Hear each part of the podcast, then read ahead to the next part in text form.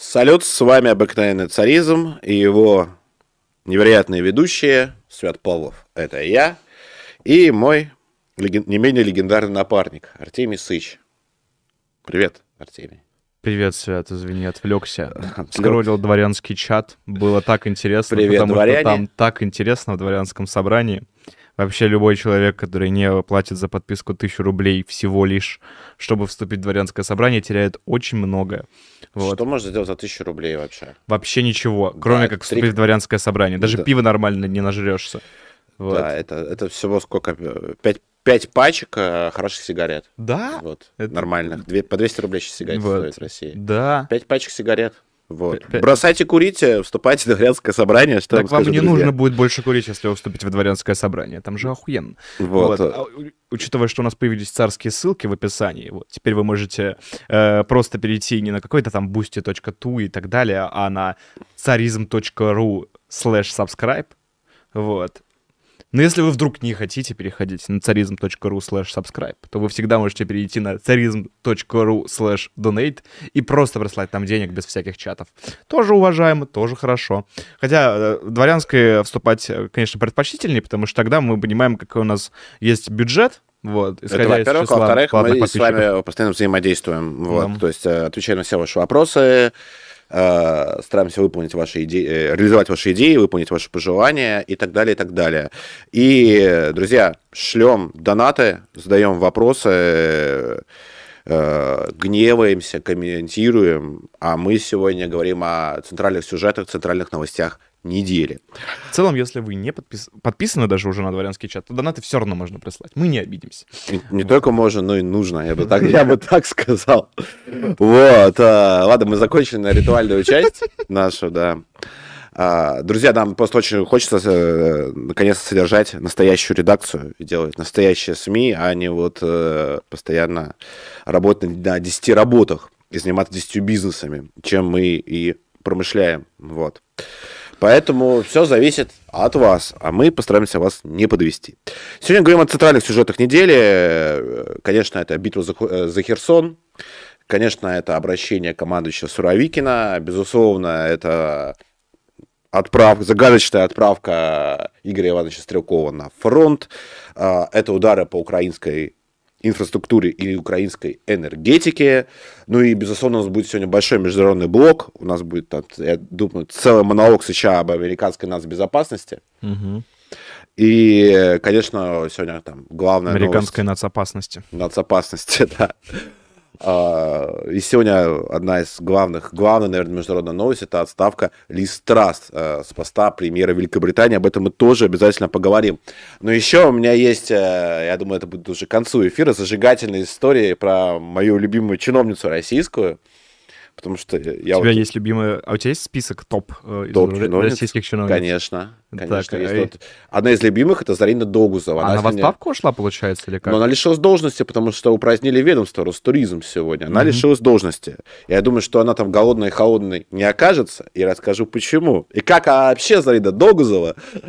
Вообще, вы знали, кто это такая до ее назначения? И я не знал, и вы не знали. Поговорим, это прямо прекрасная история. Давай топ-5 российских чиновниц. Чиновница, любимого министра культуры, просто потрясающий человек. Мгм. То есть реально это вот, если бы ты взял, э, я, э, ой, я сейчас гадости наговорю, наверное. Щас- это является дискредитацией кого-то, если ты про чиновника плохо говоришь? Слушай, ну ты же, у Сейчас нас же статья за закону. дискредитация ВСРФ, а любимого, ну уж Любим- прости не, господи, точно к ВСРФ не ну вот реально, отношения. это, знаешь, взял прода- продавщицу из ларька и министром сделал, короче, еще культуры, это же такой угар просто, да? Вот, не, любимого, безусловно, вот, а, безусловно, Валентина Матвиенко, заслуженный человек, вот, э, Валентина Матвиенко, просто потр- а- одна из любимейших моих чиновниц. Какие у нас там еще дамы есть, вот, э, интересные. Ну, я подумаю, подумаю. Ну, вот топ-3 я вот назову, топ-3. Мгм. Моя любимая чиновница, которая существует в российском госаппарате, ее зовут Россияна. А, россияна, точно. Вот, это совершенно россияна. потрясающая э, женщина, которая взра- взращена для того, чтобы быть каким-то... Ну, я, я думаю, я понимаю, как она попала на свое место, я не хочу вот так э, грубо, пошло э, ин- инсинуации делать о том, э, с кем она еблась. Э, Благодаря ее достоинствам, очевидно. А, а, Но совершенно прекрасный кадр, мне нравится. У тебя топ-чиновник, я не знаю насчет вот этой вот э, чиновница из Ростуризма, но в остальном похож на топ-алкоголичек в правительстве. А, Мария Захарова, конечно. Точно, ты мне напомнил. Хорошо. Сегодня Борис Захаров очень радовалась отставке Листрас, и там кто-то, я не помню, какой телеграм-канал уже написал, ты, ты-то куда алкоголичка порезала, тебе-то куда радоваться, как бы. Вот, это было смешно. Ну, Мария, Мария Захарова, безусловно. Мария Захарова, до, до сих пор, слава богу, не люблю. управляет там российской экономикой. Ну, вот. Она официальный представитель России вот, в международных отношениях. Слушай, сегодня про МИД была совершенно потрясающая история про то, что МИД отчитался, то, что на ведомство российских, э, российского МИДа за границей там, за последние полгода совершено 150 атак. И это была такая прекраснейшая новость в духе «сидим, терпим». Ну, типа, что вы собираетесь с этим делать? Расскажите, пожалуйста, как вы сделаете так, чтобы больше атак на российские Возмущ... ведомства МИДа... А... Вы... Выражать озабоченность. Да, разумеется, глубокую. Мне кажется, тут ответ очевиден. Конечно, выражать озабоченность.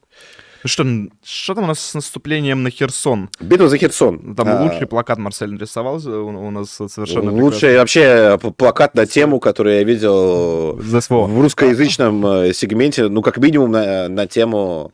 Не лучший плакат СВО, на мой взгляд, э, нарисовал Кирилл, э, Кирилл Круглов про грачи прилетели. Вот mm. это вот, мне кажется, лучший плакат СВО, это грачи прилетели. Кстати, загуглите, вот мой любимый. А, ну, вот это тоже достойный ответ был от, э, от Марселя про... Вот, поэтому мне, мне, мне, мне очень понравилось. На наш Телеграм, вот, отличные плакаты делаются. И еще на наш личный Телеграм тоже не забудьте подписаться. Э, вот. Э, Искра. Вот. Ну, подлет он такой условно личный, там у нас тоже ребята пишут. Вот, подлет, Искра тоже. Все ссылки в описаниях. Битва за Херсон. А, последние дни наблюдается серьезное обострение, даже не последние дни, а месяцы вокруг Херсона. На фоне наступления ВСУ президент России Владимир Путин объявил Херсонской области недавно, и других недавно присоединенных территориях РФ военное положение. Об этом поговорим mm. отдельно. Что это такое, зачем это нужно и нужно ли. А, при этом параллельно гражданские власти Херсона объявили о начале эвакуации как из а, самого Херсона, а, так и других населенных пунктов, расположенных по правую сторону Днепра.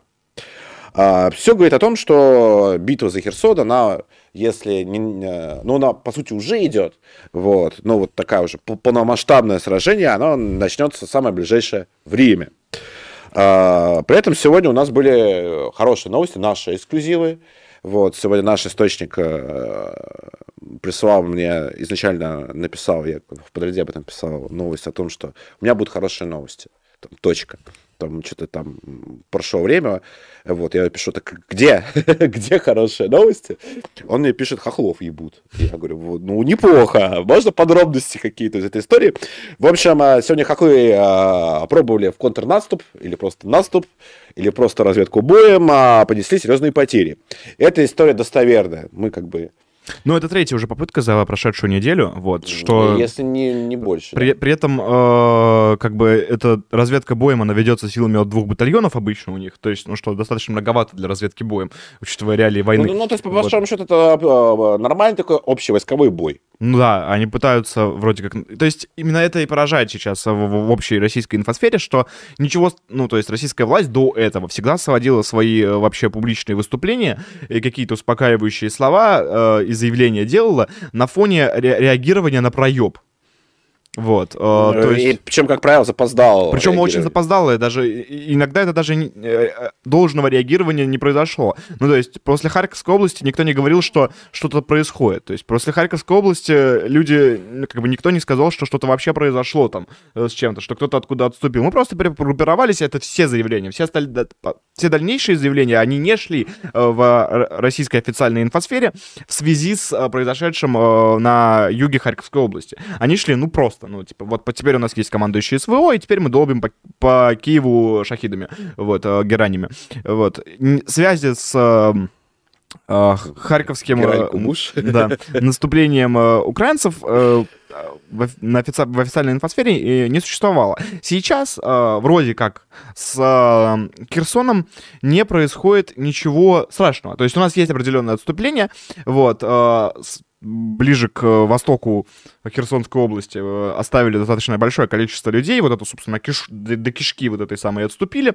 Вот, надо сказать, что это отступление было организовано наиболее грамотно из всех остальных а, отступлений. ну, по сравнению с харьковским отступлением, я не знаю... с любым, даже с киевским. Мое бегство или твое бегство от группы гопников ночью будет более организованным, я думаю, потому что сложно найти что-то менее организованное, чем наше харьковское отступление. Убегая от гопников ночью, мы не будем бросаться в них айфонами своими, там, или деньгами, короче, отбрасываешь, типа...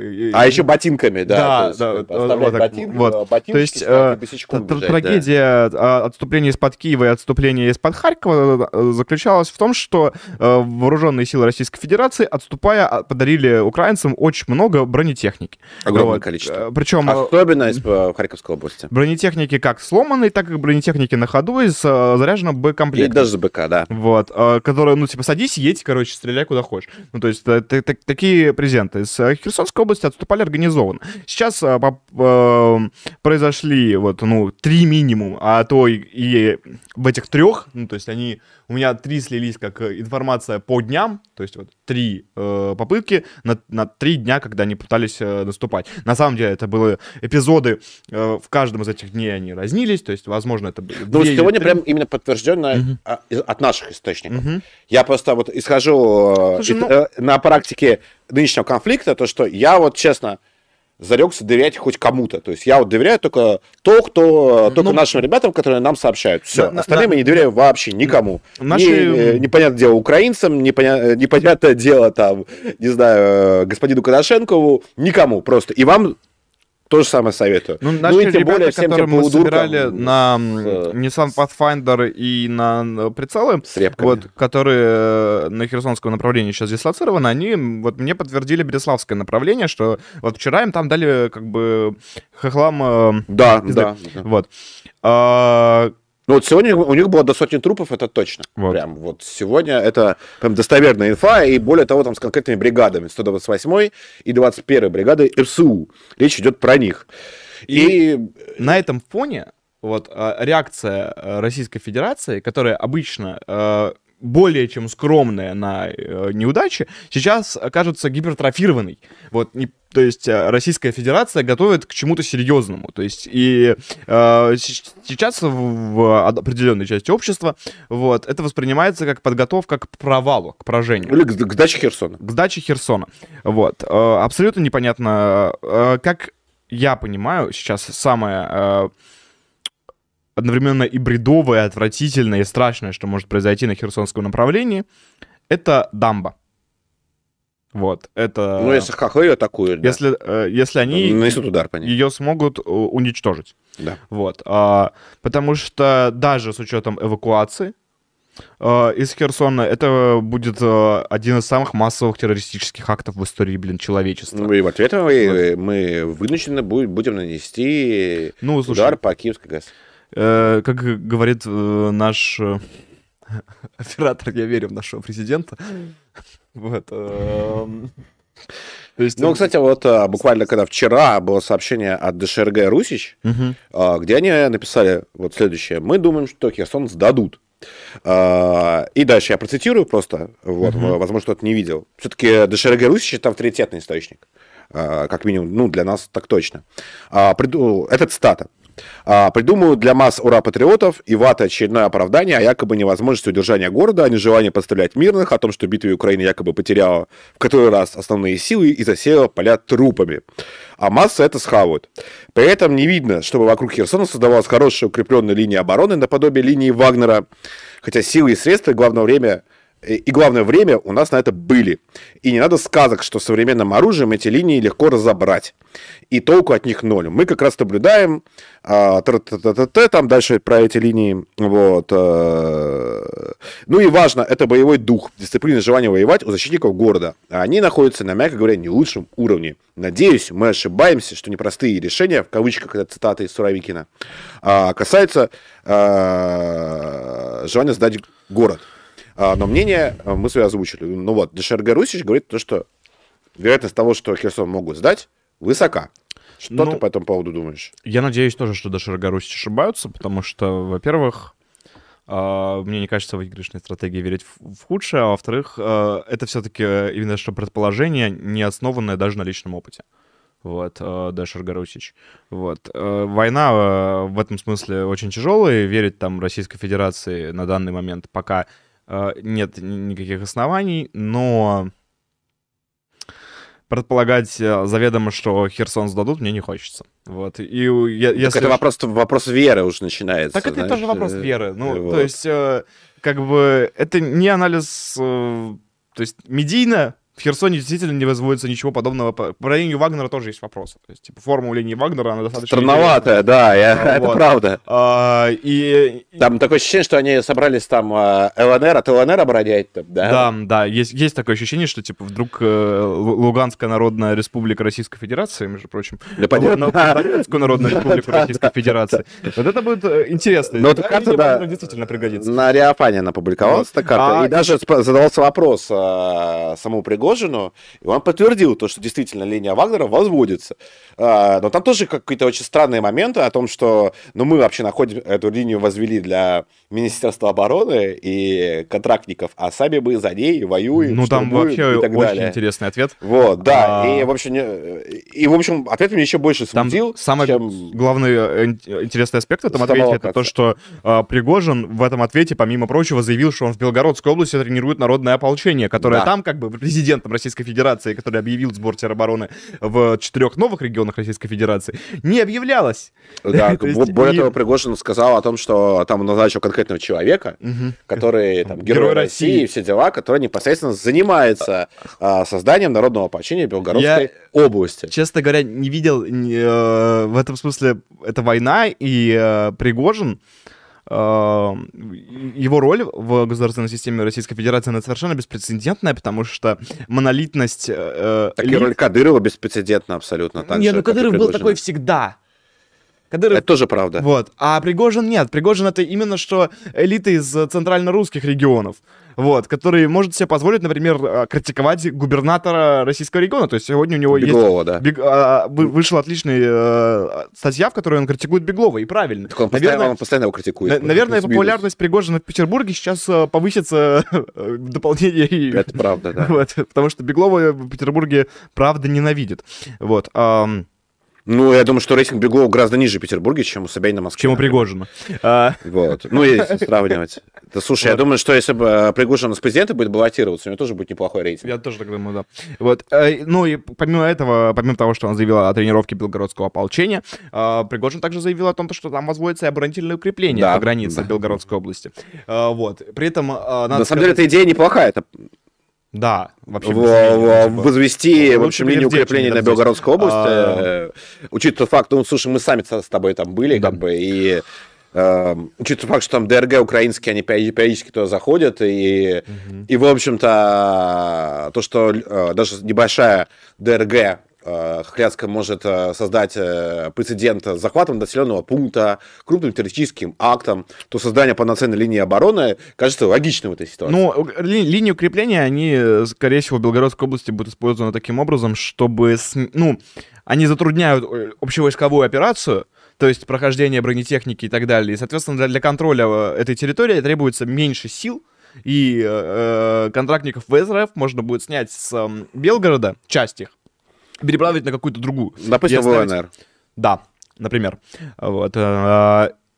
Э, Поэтому не, непонятно, возводятся ли кроме линии Вагнера какие-то еще оборонительные э, сооружения, учитывая, что Пригожин здесь является подрядчиком. Мне, что... мне, мне, кстати, интересно, а Пригожин на своей линии Вагнера и вообще свои действия согласует с э, Минобороны? Я думаю, что, конечно, да. А возможно и нет, потому что не так давно, э, я, я тоже читаю постоянно его, его ответы замечательные, вот, которые в Конкорд приходят от, от разных СМИ, и кто-то его спрашивал, а вот э, когда вагнеровцы одни Бахмут штурмуют, они самостоятельно штурмуют или вместе с Минобороны, или с кем-то, на что Пригожин ответил то, что мы предпочитаем действовать э, сами по себе. Нам не нужно ни Министерство обороны, ни кто-то там э, ну, другой, ну, ни там... там добровольцы, ни ополченцы другие, ни российские официальные войска.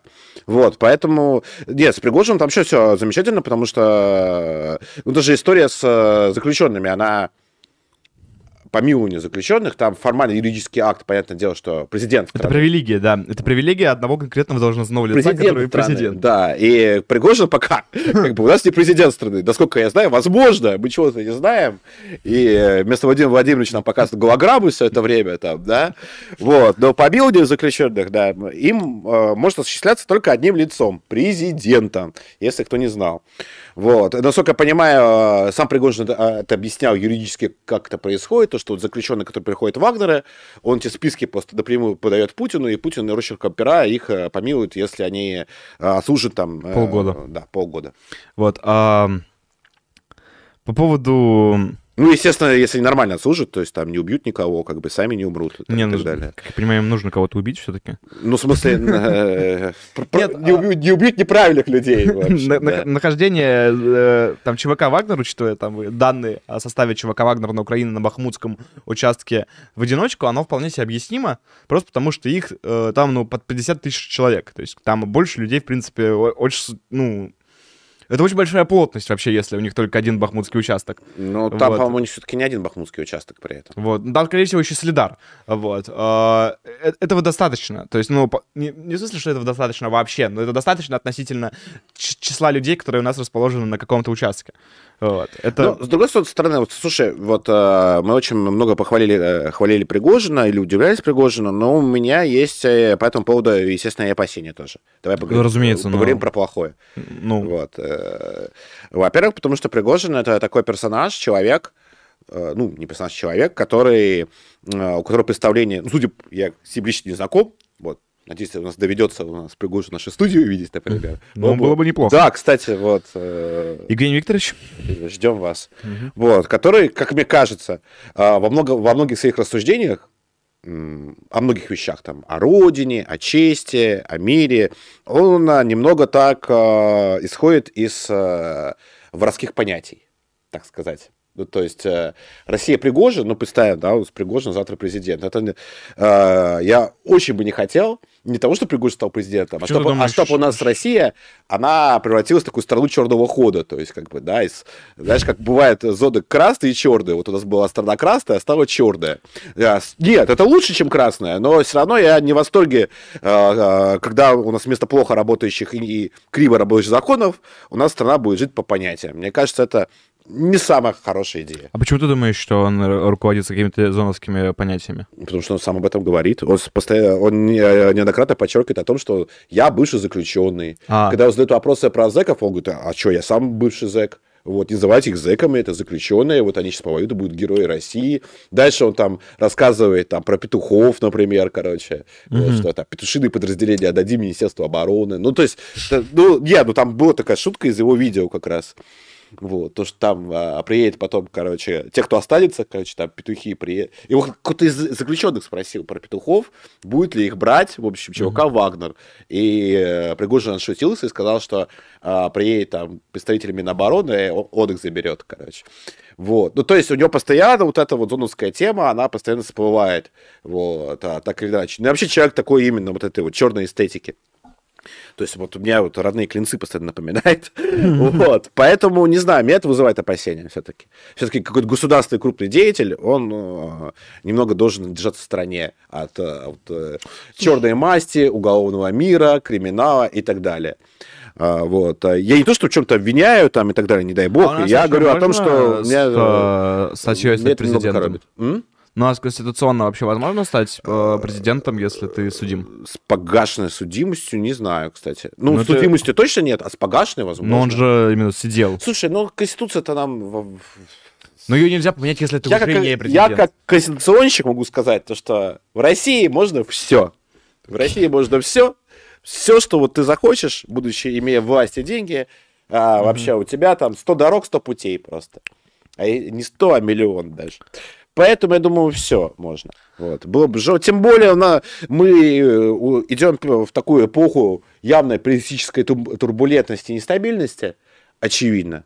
Вот. А, поэтому у нас э, ждет... Э, мы, короче, Россия пошла по дороге приключений. Слушай, вот. ну... Поэтому тут все что угодно У нас э, не, не Россия пошла по дороге приключений, мир пошел по дороге Ну, да, не, мир, конечно, тоже вот. в том числе. У, у, То есть какого-то оазиса стабильности я что-то на карте... Ну, нет, есть Китай. Там нормально. Там типа...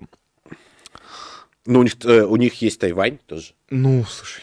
Ну, они терпят, Тайвань. и нормально. А...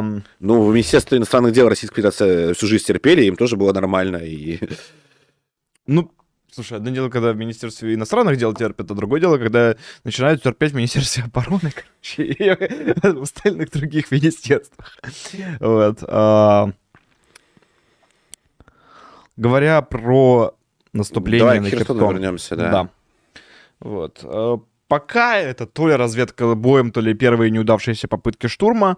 Вот. А, есть риск затопления, собственно, Херсона, когда вода повысится на метр, вот, что приведет к каким-то, ну, даже до сих пор, несмотря на текущую эвакуацию, э, достаточно большим жертвам. Вот. О чем, кстати, вот не говорят а про жертвы. То есть, почему опасна дамба? Потому что, ну, типа... Потому что есть э, большой шанс, что огромная часть населения Херсона может утонуть просто. Да, вот. ну, гуманитарная катастрофа самая настоящая, без всяких приключений. Вот, поэтому... Абсолютно. У нас э, на самом деле, э, я думаю, что одна из одна из э, задач э, постоянного бомбардировки э, тыловой Украины, западной, в том числе и центральной, это перераспределение ПВО.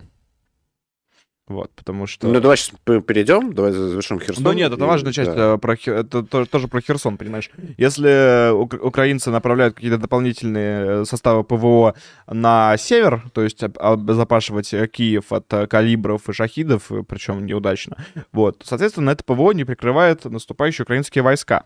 Вот, и если а по идее, они должны перенаправлять эти ПВО, просто потому что им не нужно остаться без энергетики, потому что остаться без энергетики это еще хуже, чем э, дать э, нам возможность использовать авиацию при наступлении на Херсон э, на полную катушку.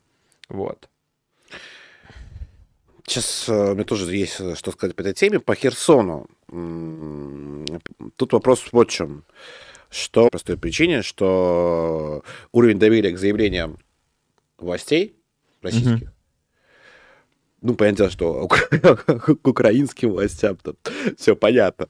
Вот. Он у нас в обществе не самый высокий, очевидно. И у меня с тобой, я думаю, он тоже не самый высокий. Угу. Поэтому, когда говорят о том, что у нас будут непростые решения, а у нас очень любят общаться эфемизмами, а, то под э, непростыми решениями можно представить э, все, что угодно себе. Спрашивать из дворянского собрания, дворянин, а, верим ли мы в то... Кстати, друзья, а, пока мало донатов, шлите донаты, задавайте вопросы, пожалуйста, к нам по основным темам и не только. Ждем очень ваших вопросов. Будем на все подробно отвечать. сын Пригожина. Верим мы ли мы в то, что сын Пригожина находится, служит ЧВК Вагнер и выполняет боевые задачи там? Артем, ты веришь в это или нет? Да, я вполне себе такое допускаю. Ну, я, я, Пригожин, по-моему, нигде не уточнял, где конкретно находится сын Пригожина в Вагнере. Но то, что выполнял боевые задачи в Сирии, он об этом говорил точно. Вот. И а... что сейчас он служит в Вагнере. Да, сейчас он служит в Вагнере. Он говорил, не говорил, где. Вот это важный нюанс, потому что если ты служишь в Вагнере, ты значит, вполне себе можешь находиться в Сирийской Арабской Республике, в Центральной Африканской Республике, вот, и еще в куче замечательных стран. В целом я, ну, типа, вполне себе допускаю, типа, что сын э, Пригожина в Вагнере, вот, э, я думаю, что это рабочий сценарий, почему бы ему Я тоже думаю, что это вполне вероятно, и вполне вероятно то, что он выполняет в том числе и боевые задачи. А вот а, с несовершеннолетними сыновьями Кадырова там вот как раз песня, а да, история. Ну, типа, сколько ему лет, сколько им лет Там самому, самому старшему 15, Вот, то есть это вот, это вот самое интересное. То есть... Э... Вот это вызывает гораздо больше вопросов, да. вот, прямо скажем. Я, ну, типа, это достаточно известный сценарий, вот, а, того, что раньше, до того, как э, сыновья Кадырова начали побеждать э, ВСУ вдвоем, вот, они побеждали в боксерских э, поединках вольных. Да, детей. Вот, де- да, других детей. Драки детей. И причем это показывали... И дети ложились, ну... Да, там специально, короче, ложились э, другие дети, драки этих детей показывали по Матч ТВ, едва ли не в прямом эфире, но точно показывали по Матч ТВ. А, потом там была скандальная история о том, что Федор Емельяненко, там легендарный российский боец, сказал, что это полная, полная жесть. Показывая, во-первых, устраивать драки детей, в ММА, а потом еще показывать это по телеку. На что, естественно, чеченцы начали угрожать э, э, Емельяненко и, и говорить традиционно «извинись». Вот. э. Не знаю, а теперь эти, этих детей уже отправили на съемки на настоящую войну. Ну, я не уверен, ну, типа, не, не знаем же, где это снималось. Конечно, не знаю. Вот, Я просто не думаю, что они нашли каких-то, типа, ну, если найти ребенка, который ляжет на боксерском поединке просто, да найти э, Украинца, ВСУшника, э, который ВСУшника. согласится, чтобы его расстреляли, да, ну, я думаю, то, что Посложнее. ну, какие деньги это... Явно это, это очень сложно организовать, разве что он какой-то очень, типа, блин, э, э, мамка задонать все ВСУ, я не знаю, ну что, что там, Ну, как- не, как- как- как- с какой мотивацией можно быть расстрелянным э, сыном Кадырова, я не знаю. Вот, поэтому... Но так, в общем, крайне сомнительная идея. Мгм, и кра- крайне сомнительно вот это все пропагандировать и Да, показывать. вот еще про С Пригожина, про негативные аспекты. Мне очень не нравится, что их а, альи- то, что его э, вот эта ястребиная сущность нашла альянс э, вот Кадыровым. с Кадыровым. Именно вот это, э, когда происходит этот дуэт, становится очень не по себе. Вот, это неприятно. Мы... Но мне кажется, он довольно ритуальный в том, в том смысле, что если у нас произойдет вот это вот, как сказать, политкорректно, де- децентрализация России, а, то будет понятно, что а, у Пригожина своя личная армия, у Кадырова своя личная рост. армия. Вот. э, И там уже ребята начнут друг с другом разбираться, очевидно. Вот. Так что я в этом совершенно не сомневаюсь. Так что, ну, верим в то, что э, действительно нам остается только верить в то, что Херсон не сдадут, то, что наступление, все контрнаступы, свинонаступы украинцев будут отбиты. Очень не хочется оставлять Херсон. И, ну, это, ну, вообще сдача Херсона, это будет чудовищное и военное, и политическое поражение России. Ну, да. Потому что, а, да, мы сдали север Харьковской области, но там нет больших городов крупных. Вот. Ну, то есть там, что там, Купянск, Волчанск, это все-таки не Херсон. Вот. А сдача такого большого города, и тем более это единственный большой город, по сути, который мы взяли с 24 февраля. Ну нет, не единственное. Ну, есть кроме Мариуполя. Мариуполь, Мариуполь, а, да. вот. Принципе, достаточно большие землей. Мелитополь и Бердянск. Вот, ну, Херсон мы его взяли не, без боя все-таки. Вот. Ну, а, тем не менее, какая разница? да. Вот, вопрос А, э, контроля. Это еще будет э, потеря э, плацдарма на левобережной Украине. И, и с возможностью наступать на Николаев и Одессу в Да, и да, во- возможность наступать на Ник- Николаев и Одессу, это будет, ну, чисто по военным соображениям, это будет потеря невосполнимая. Вот. А, с точки... Вопрос еще в людях. Вот. Чтобы в контрнаступление на Херсон мы соблюдали, как это называется, баланс потерь. А, Вот. а, Ну и плюс э, вопрос э, доверия. Да, туман войны очень э, сейчас, конечно, большой. На самом деле, типа, что вот самое страшное, что есть в наступлении на Херсон, ничего не понятно. Непонятна общая экспозиция. Непонятно, есть ли у нас хоть какие-то подготовленные рубежи или нет ничего. Есть просто голая степь. Непонятно... эм, у нас единственное, что ну, сейчас вот произошло в, в области чисто военной, это, очевидно, изменилась э, ракетная тыловая стратегия нанесения ударов. Вот. При как раз... Да, вроде да, появилась новая стратегия, скорее. Да. До, до этого там, я бы не сказал, Ну, что вообще существовала какая-то Не, она стратегия существовала, нанесения ударов. но она просто, она была, во-первых, очень ограниченная, во-вторых, это был все ближний тыл. И Вот. крайне Да. неэффективная. В основном э, хреначили по городам, которые находятся достаточно близко к фронту. Сейчас начали бить на всю глубину, вплоть до Львова. Это совершенно, ну, хорошо. Вот. Так давай поговорим, а, о чем говорят хохлы. Нас Следующая тема Украина без света. Мгм. А, на данный момент, по заявлению, опять-таки, украинских властей, российскими ударами повреждено около 40% всей энергетической инфраструктуры Украины. А, В Укрэнерго предупредили население, что по всей стране ожидаются отключения света продолжительностью до 4 часов ради экономии. А, До этого, буквально пару дней назад, они говорили о 30%. Ну да. При этом а, эти цифры, они вызывают сомнения. А, В частности, выходила а, статья на той же самой Ридовке, где э, аналитик, аналитик говорил о том, что все это чушь. что мы повредили никак не 40% э, энергетической инфраструктуры Украины, а гораздо меньше. И что все эти заявления украинские, они направлены, несут совершенно пропагандистский эффект. И, несут пропагандистские цели и задачи который заключается в том, чтобы убедить российскую что, э, сторону, то, что они нанесли достаточно ударов, и то, что сейчас все закончится, и убедить Запад в том, что э, Россия это изверг, э, который заставляет несчастных мирных украинцев мерзнуть, и, и соответственно, убедить Запад больше давать оружие, больше денег и так далее. И дальше там вот, почитать статью. И, кстати, интересно то, что похожие примерно рассуждения были в статье не только там нашей отечественной богоспасаемой Ридовки, ну и Блумберга, о том, что все с энергетической инфраструктурой Украины не так уж плохо, как об этом говорят сами украинцы. Но надо сказать, что, опять же, это было тоже на Ридовке, что энергетическая структура Украины, она с началом СВО начала испытывать значительно сильно меньшую нагрузку э, из-за полного выхода из строя тяжелой да, промышленности. Да, да, То есть да, да. Э, э, этого напряжения больше нет. Вот. Но с другой стороны, с другой стороны. С другой стороны. Это еще может быть попытка мобилизовать общество, потому что... Кстати, да. Вот, кстати, это да. раздражающий фактор, который может заставить людей э, там взять оружие. Вот. Да это что, вот видите, русские какие Но сволочи. он может э, повернуться, на самом деле, это не математика ни в коем случае, для достаточно гуманитарной дисциплины, может повернуться как в э, агрессию против врага, который наносит удары, так и в, соответственно, апатию, отчаяние, вот, и печаль. Так что я бы... Если это действительно так, если мы... Извините, я, я сейчас тебя перебью. Тем временем на Ридовке вышла моя статья. Ну, вот. твоя статья вышла на Ридовке? Да, объясняет Ридовка. Дом, который присоберет Джек. Вот, почитайте, кстати. Дебютный... Мой дебют на Ридовке. Угу. Вот. Я не вижу. А, Ридовка объясняет. А, это, это там, где э, э, тут очень смешно, короче, они написали, то, что сегодня Ридовка объясняет, что Евгений Норин не единственный русский публицист. Что еще есть из Павлов? Почитайте.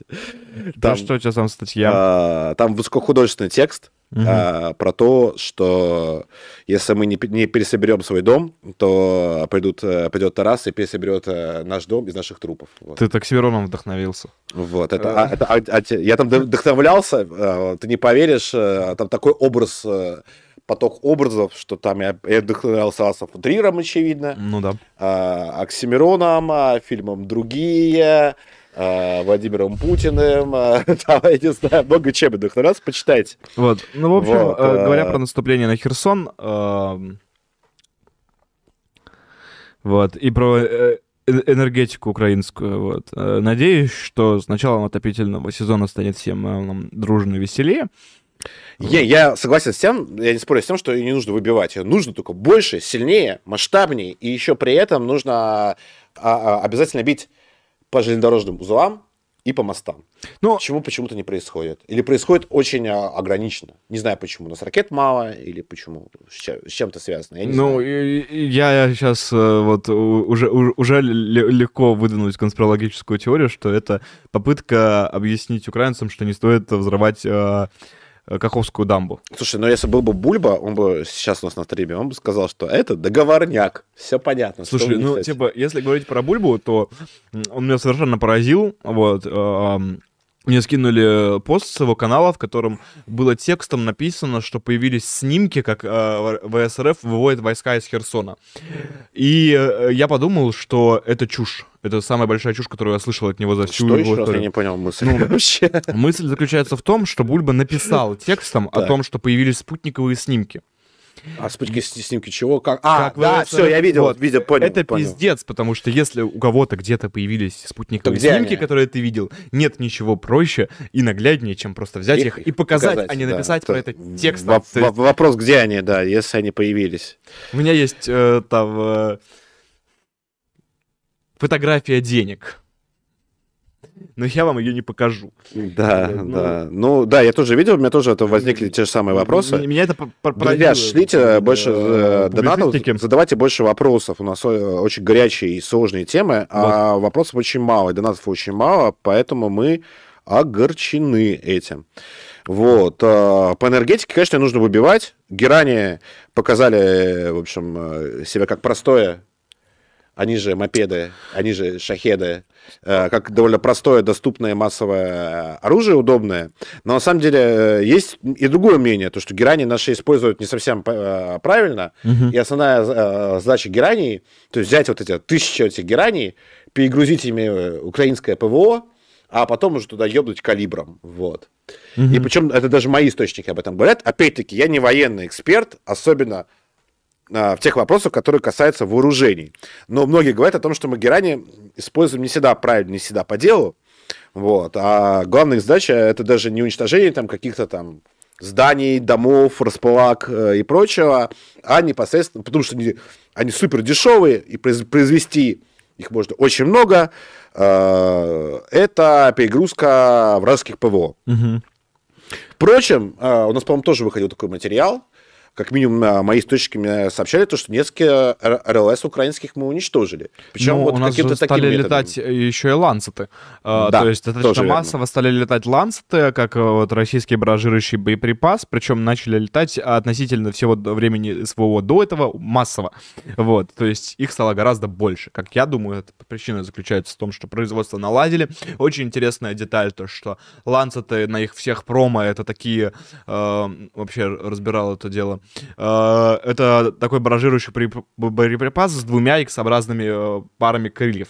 То есть э, он как X-Wing, у которого этих X-ов два. А то, что сейчас показывают российские телеграм-каналы, которые под видом пролетающих ланцетов, интересно, что это... Во-первых, у них, если пара крыльев, то только одна — X-образных, а вообще есть еще и те, у которых, очевидно, нет никаких X-образных крыльев, и крылья просто простые такие. Я даже не знаю, как назвать не X-образные крылья, просто крылья. Вот. Суть заключается в том, что, судя по всему, еще э, в, с ходом СВО Ланцеты они немножко изменились в дизайне. Вот, и выглядят не так, как выглядели Ланцеты там в начале СВО и как промо-образцы. Ну, на начале спецоперации, да. Вот. Угу. А, то есть Ланцеты, они изменились, и их стало больше. Вот. Возможно, добавили какой-то производственный цех я не знаю, к ним. Вот. И их стали производить просто больше. Да это бог, да это бог. Вот, то есть, э, е, к, как уверяет э, э, российский МИД, э, ну, это, во-первых, была ситуация с э, геранями Э, с начала вообще всей этой иранской сделки, она... Так, до сих пор официально мы от, отрицаем, что, да, они, что да, они иранские. Да, конечно, до сих пор отрицаем. Я просто что хочу сказать, то что, ну, типа, это, скорее всего, очень простая технология, и вполне возможно, что Иран мог продать технологию. Вот. Или э, дать как бы чертежи, как построить цех. Вот. Их вылетает реально очень много. Вот. Э, но я не буду этим утверждать. Вот. Э, утверждают, что их собирают здесь. Вот. Но насколько это правда, ну, сомнительно. Вот, а, что... Но, с другой стороны, шахид действительно очень простая технология. И действительно, если...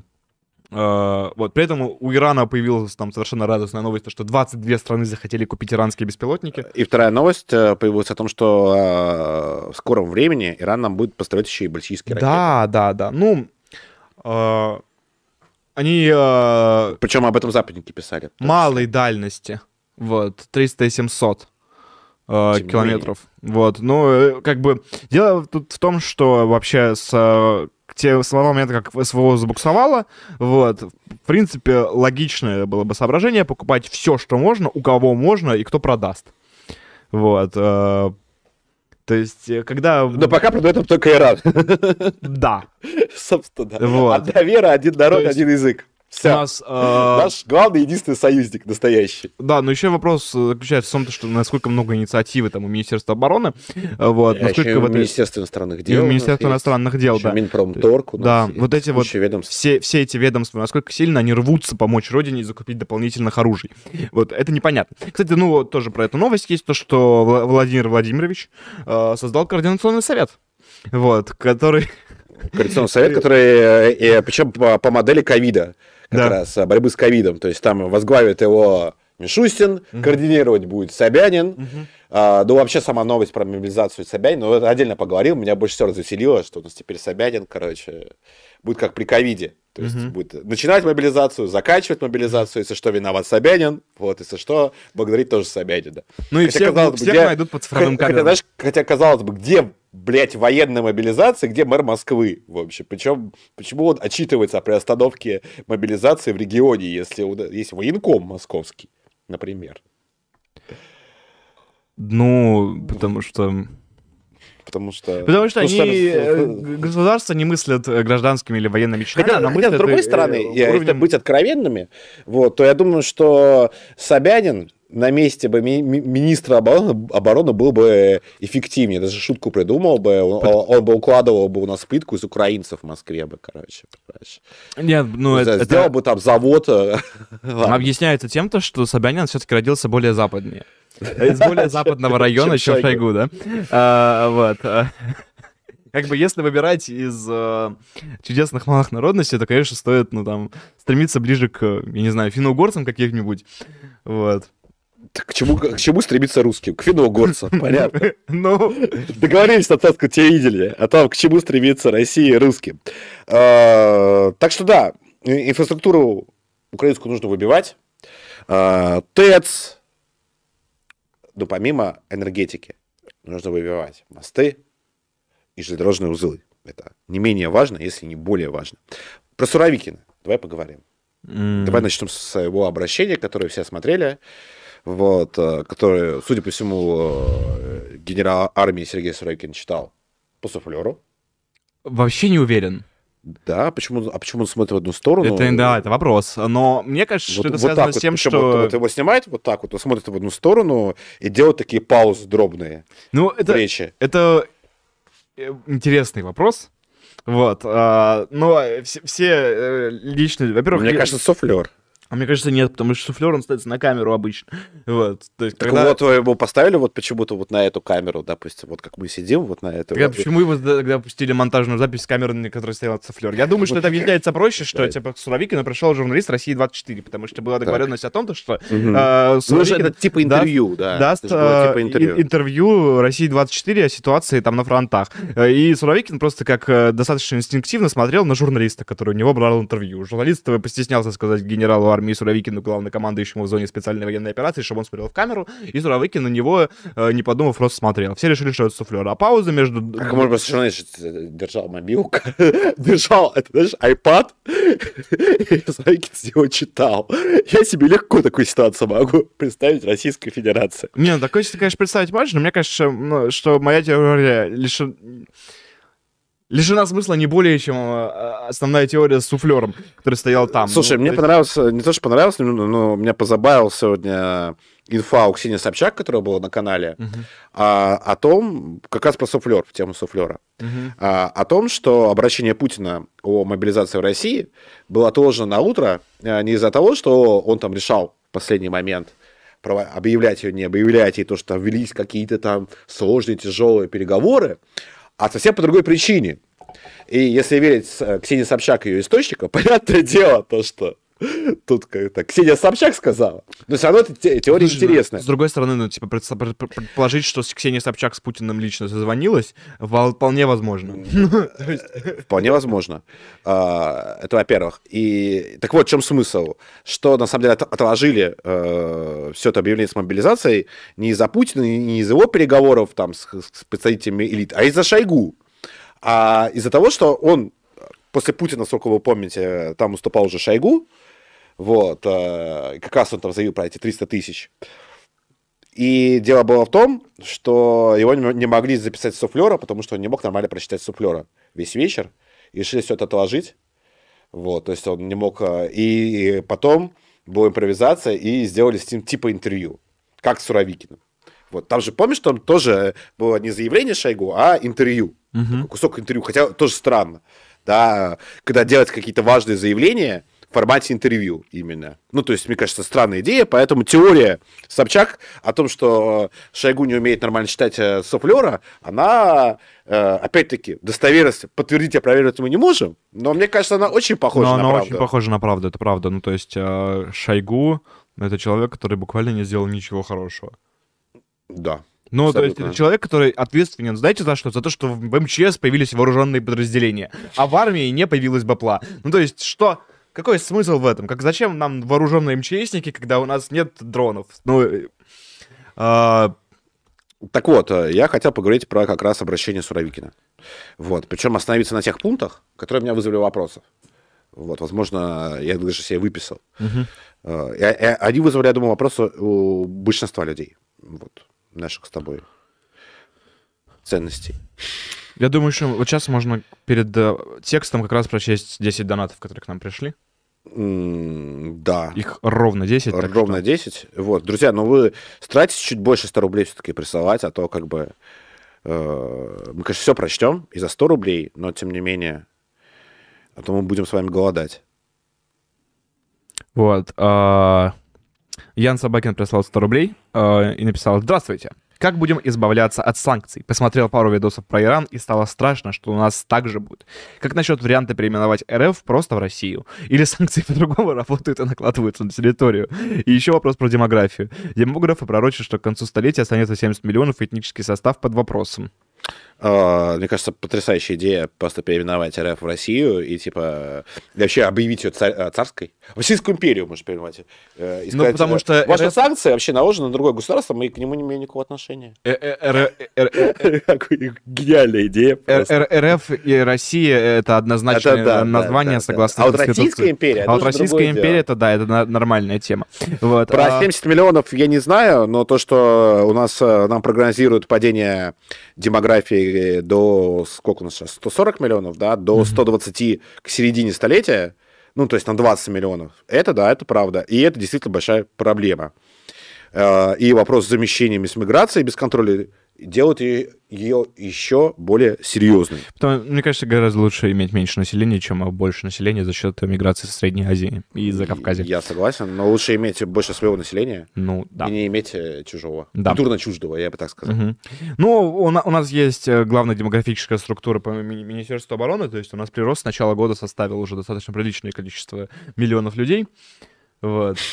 Ну, ну, типа, война, конечно, еще не закончена, все еще впереди сложно, но, типа, однозначно можно диагностировать, что вот в 2022 году да. у нас... Что, сколько у нас вообще, там, 4,5 миллиона, да? Слушай, там...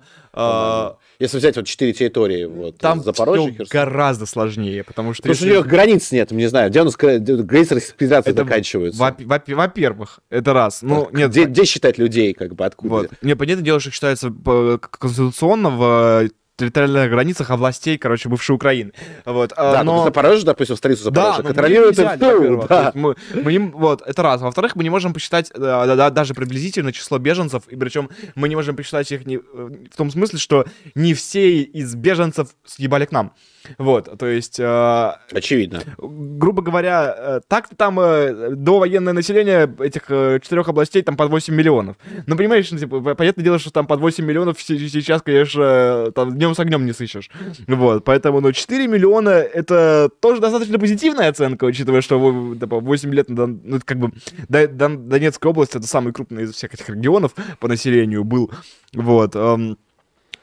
Тут тоже... В общем, считать сложно. Считать да. сложно. Но, но, мне кажется, исправление демографической ситуации путем присоединения русских регионов — это путь. Это да. решение. Одно да. из решений. Вот. А, как бы, ну, миллиона три, я думаю, мы два с половиной, может, я не знаю. Ну, вот, пос... вот, вот вроде как данные на обум. были что около четырех с половиной, но это действительно цифры очень сильно на обум, потому что сколько людей до этого уехало в Россию, сколько до этого людей уехало на Украину или какую-нибудь там условную Польшу, а, это все нужно считать. Да и границ нет, на самом деле, реальных. Угу. Илюха прислал 100 рублей и написал, пацаны, когда будут репки? Позвали бы заставного и просили бы с него.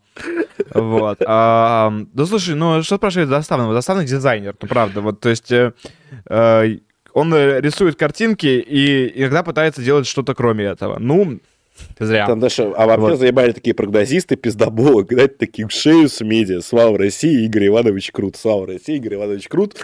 Блять, но меня тоже бесит эти репки. Там реально то, ни одна их репка не сбылась никогда. Ни у этого Заставного, ни у Янсена.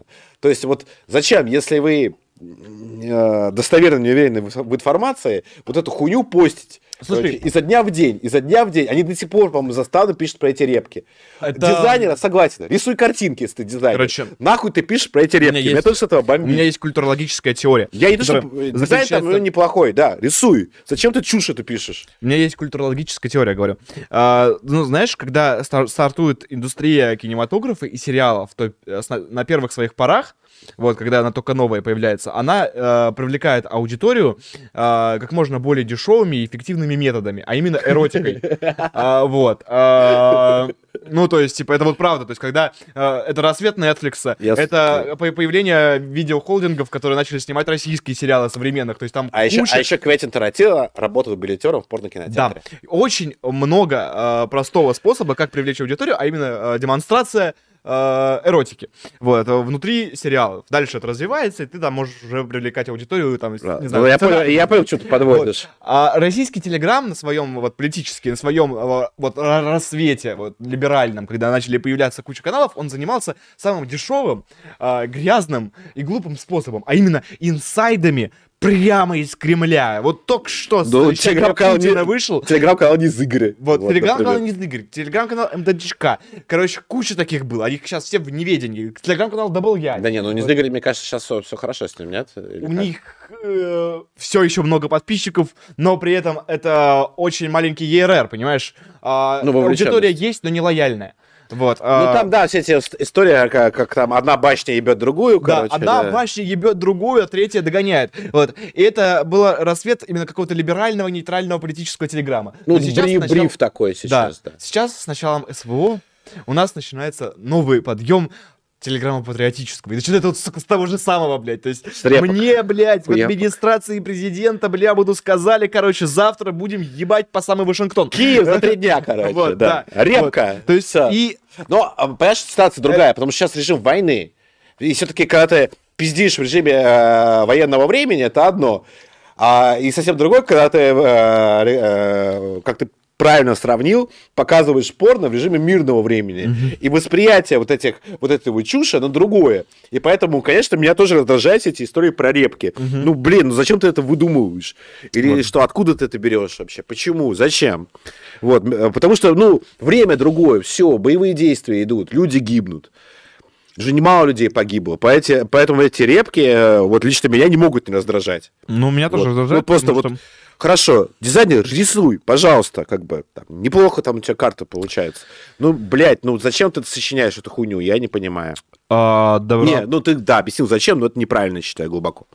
А, Потемкин заслически прислал 100 рублей а, и написал. Заявляется, что сын Пригожина именно на СВО. На каких-то ТГ-каналах даже были фотки с тремя бойцами, и типа один из них его сын. Верите или нет, дело сугубо личное. Слава России. Ну, да, Слава так России. мы как бы скорее верим, чем нет, вот.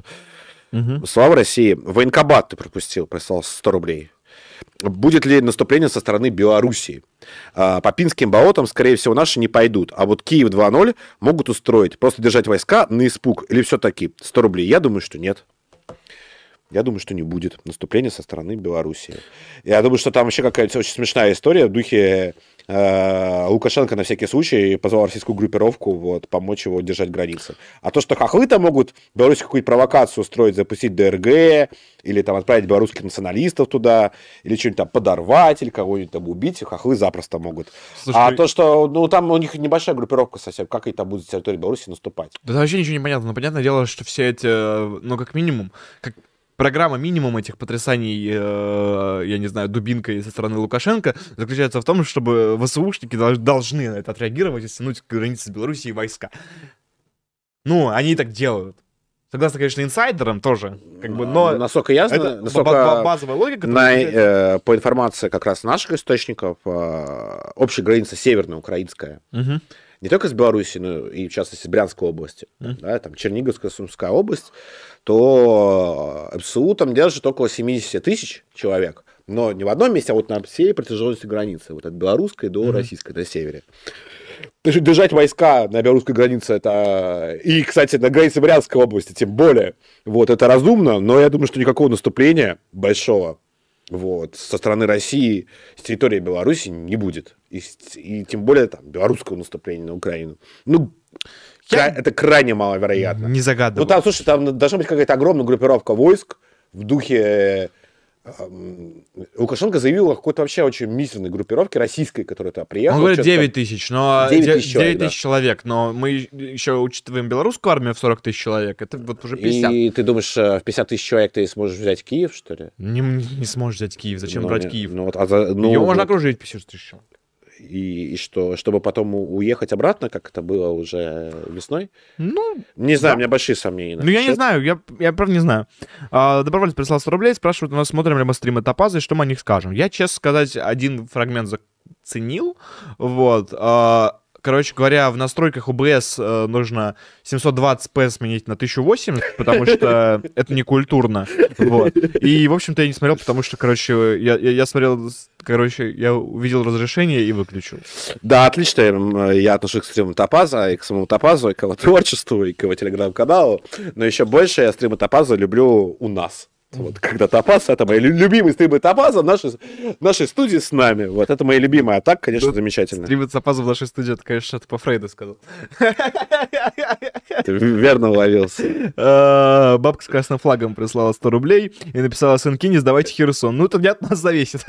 Да, мы... Если бы от нас зависело, мы вообще ничего не сдали бы. Мы только бы Наступали. наступали бы. В России, Во всех э, направлениях. В России хорошо. В России теперь мой любимый политик Медведчук. Я буду жить в России и голосовать за своего любимого политика, за которого всю жизнь голосовала. Как же хорошо жить в России. Слава России. Слава, Слава России. России. Это замечательный свой постеронии. Мгм.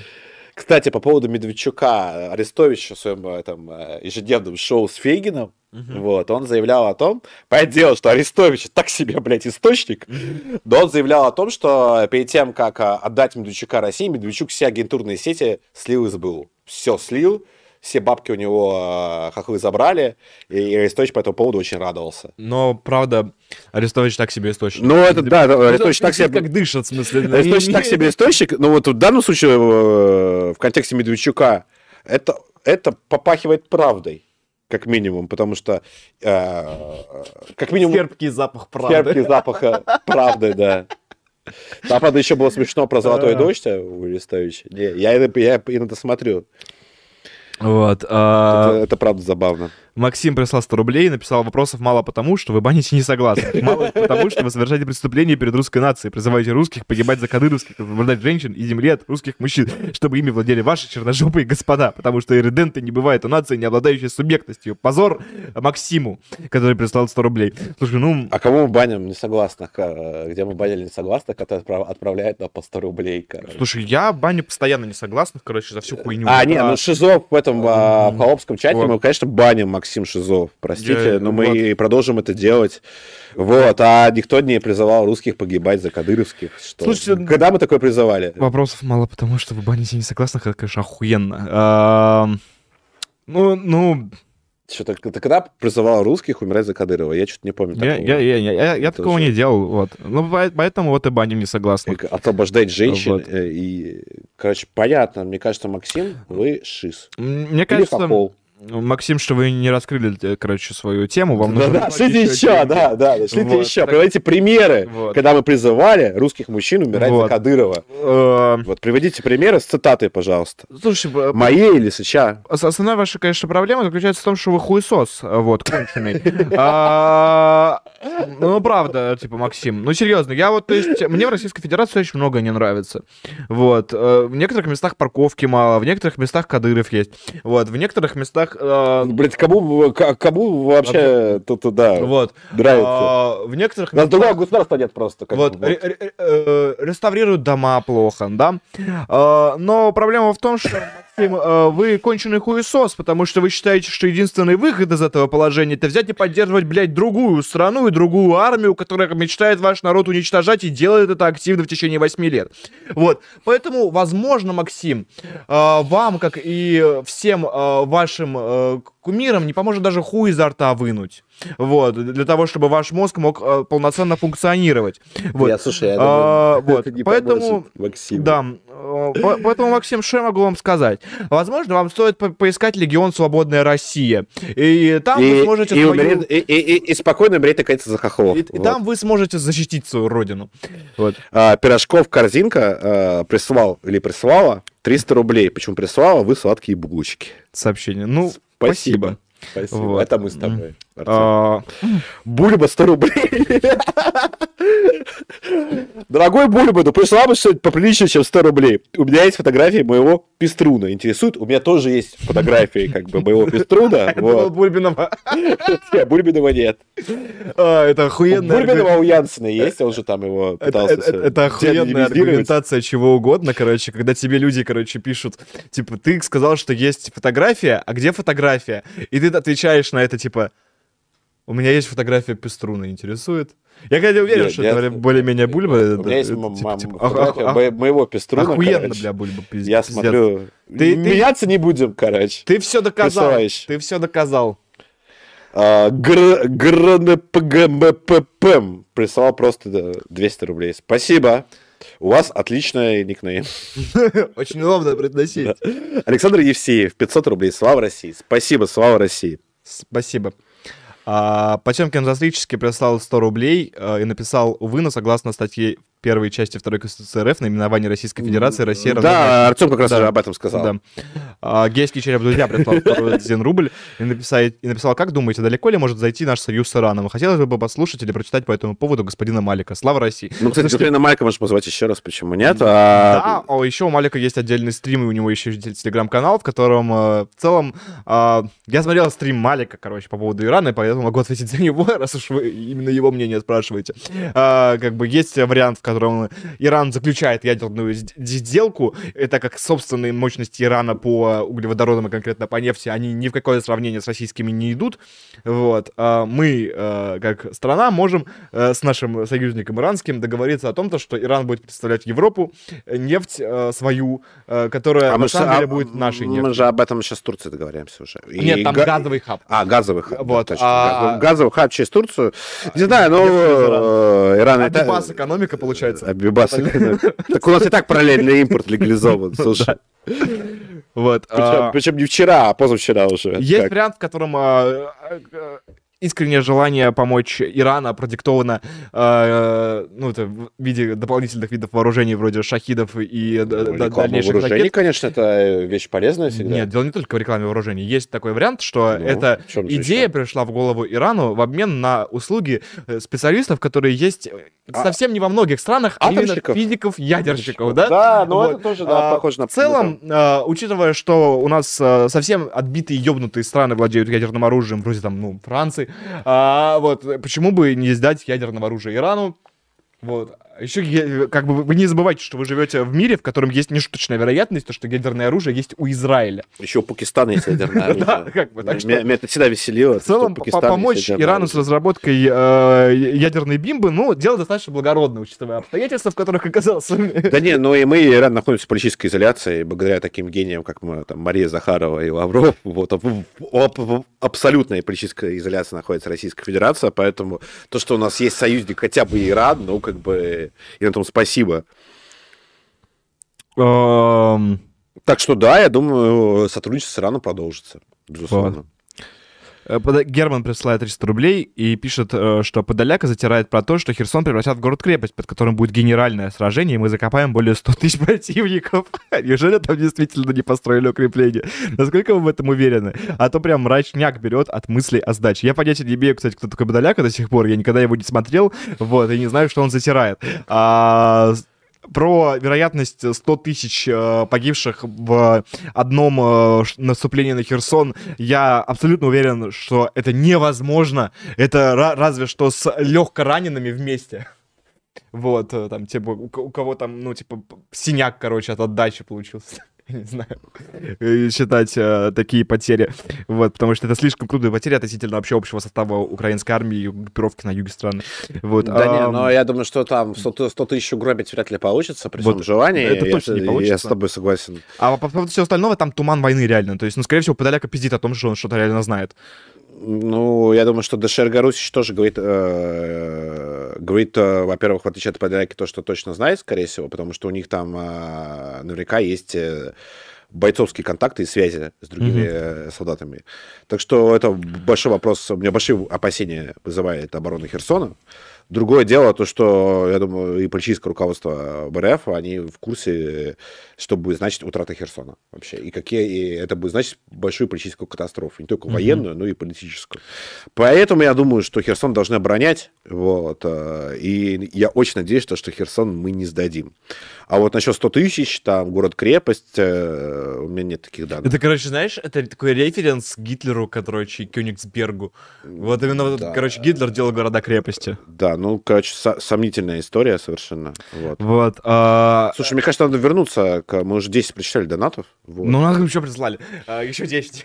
Да, Вот, друзья, шлите еще донаты. Я предлагаю вернуться все-таки к Суровикину, раз мы начали его обсуждать. Да, давай.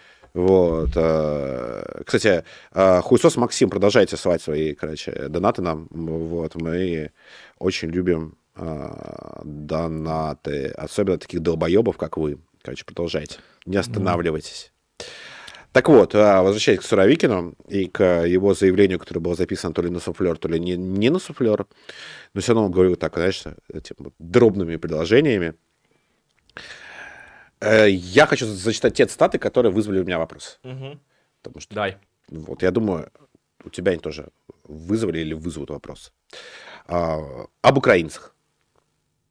Противник, цитата, противник – это преступный режим, который толкает граждан Украины на смерть. Мы с украинцами один народ и желаем одного, что Украина была независимым от Запада и НАТО, дружественным для России государством. Что ты по этому поводу думаешь? Ну, а что он должен еще сказать? Ну, типа, во-первых, а, это А, не например- его задача формулировать политические цели а войны. зачем он их формулирует? За- Задача, как бы, а, Хорошо, я с тобой согласен. Его задача. это а, исполнять политические цели, которые формулирует высшее политическое руководство страны. Высшее политическое руководство страны формулирует свои цели, примерно так он повторяет. Как официальные А представители... зачем он вообще говорит о политических задачах? Если вот ты сам себя опроверг сейчас, ты говоришь, это не дело, короче, военачальника говорить о политических задачах. Вот. Но там буквально это в начале его обращения было. Как раз политическая задача освободить Украину от Запада и НАТО, сделать его независимым, дружественным государством. Вот. Ну, я не знаю, меня это как-то во- вообще не смущает, потому Ну, что почему? это просто Меня- повторение генеральной линии партии. Вот. Почему партия генеральную линию свою так сформулировала, вот это вопрос, который реально должен задаваться. А почему Суровикин ее повторил? Ну, блин, повторил, А повторил. как э, должно, э, как рифмуется, мне интересно, вот тут э, давай немного порефлексируем. Создание независимой дружественной Украиной э, с уничтожением ее инфраструктуры. Простите, конечно. Вот, это вызывает прямо как бы... Господи, слушай, это абсолютно понятно, как это делается. То есть ты, Как же это у тебя, у тебя есть, короче говоря, не- неправильный режим. Почему этот режим неправильный? Ну, потому что у него там есть электричество. Вот. Ты электричество убираешь, режим становится правильным. Он не может больше, блядь, например, э, звонить э, с помощью веб-сервисов и, говорить, типа, здравствуйте, это служба безопасности Сбербанка. Ну, все, ну... Ну, отлично на, что украинская пропаганда скажет, вы там а, вообще с ума сошли, короче, вы нас, э, простое население, э, короче, заставляете жить в холоде и в голоде, вот, э, чертовы ор- орки, расисты и маньяки. Вот.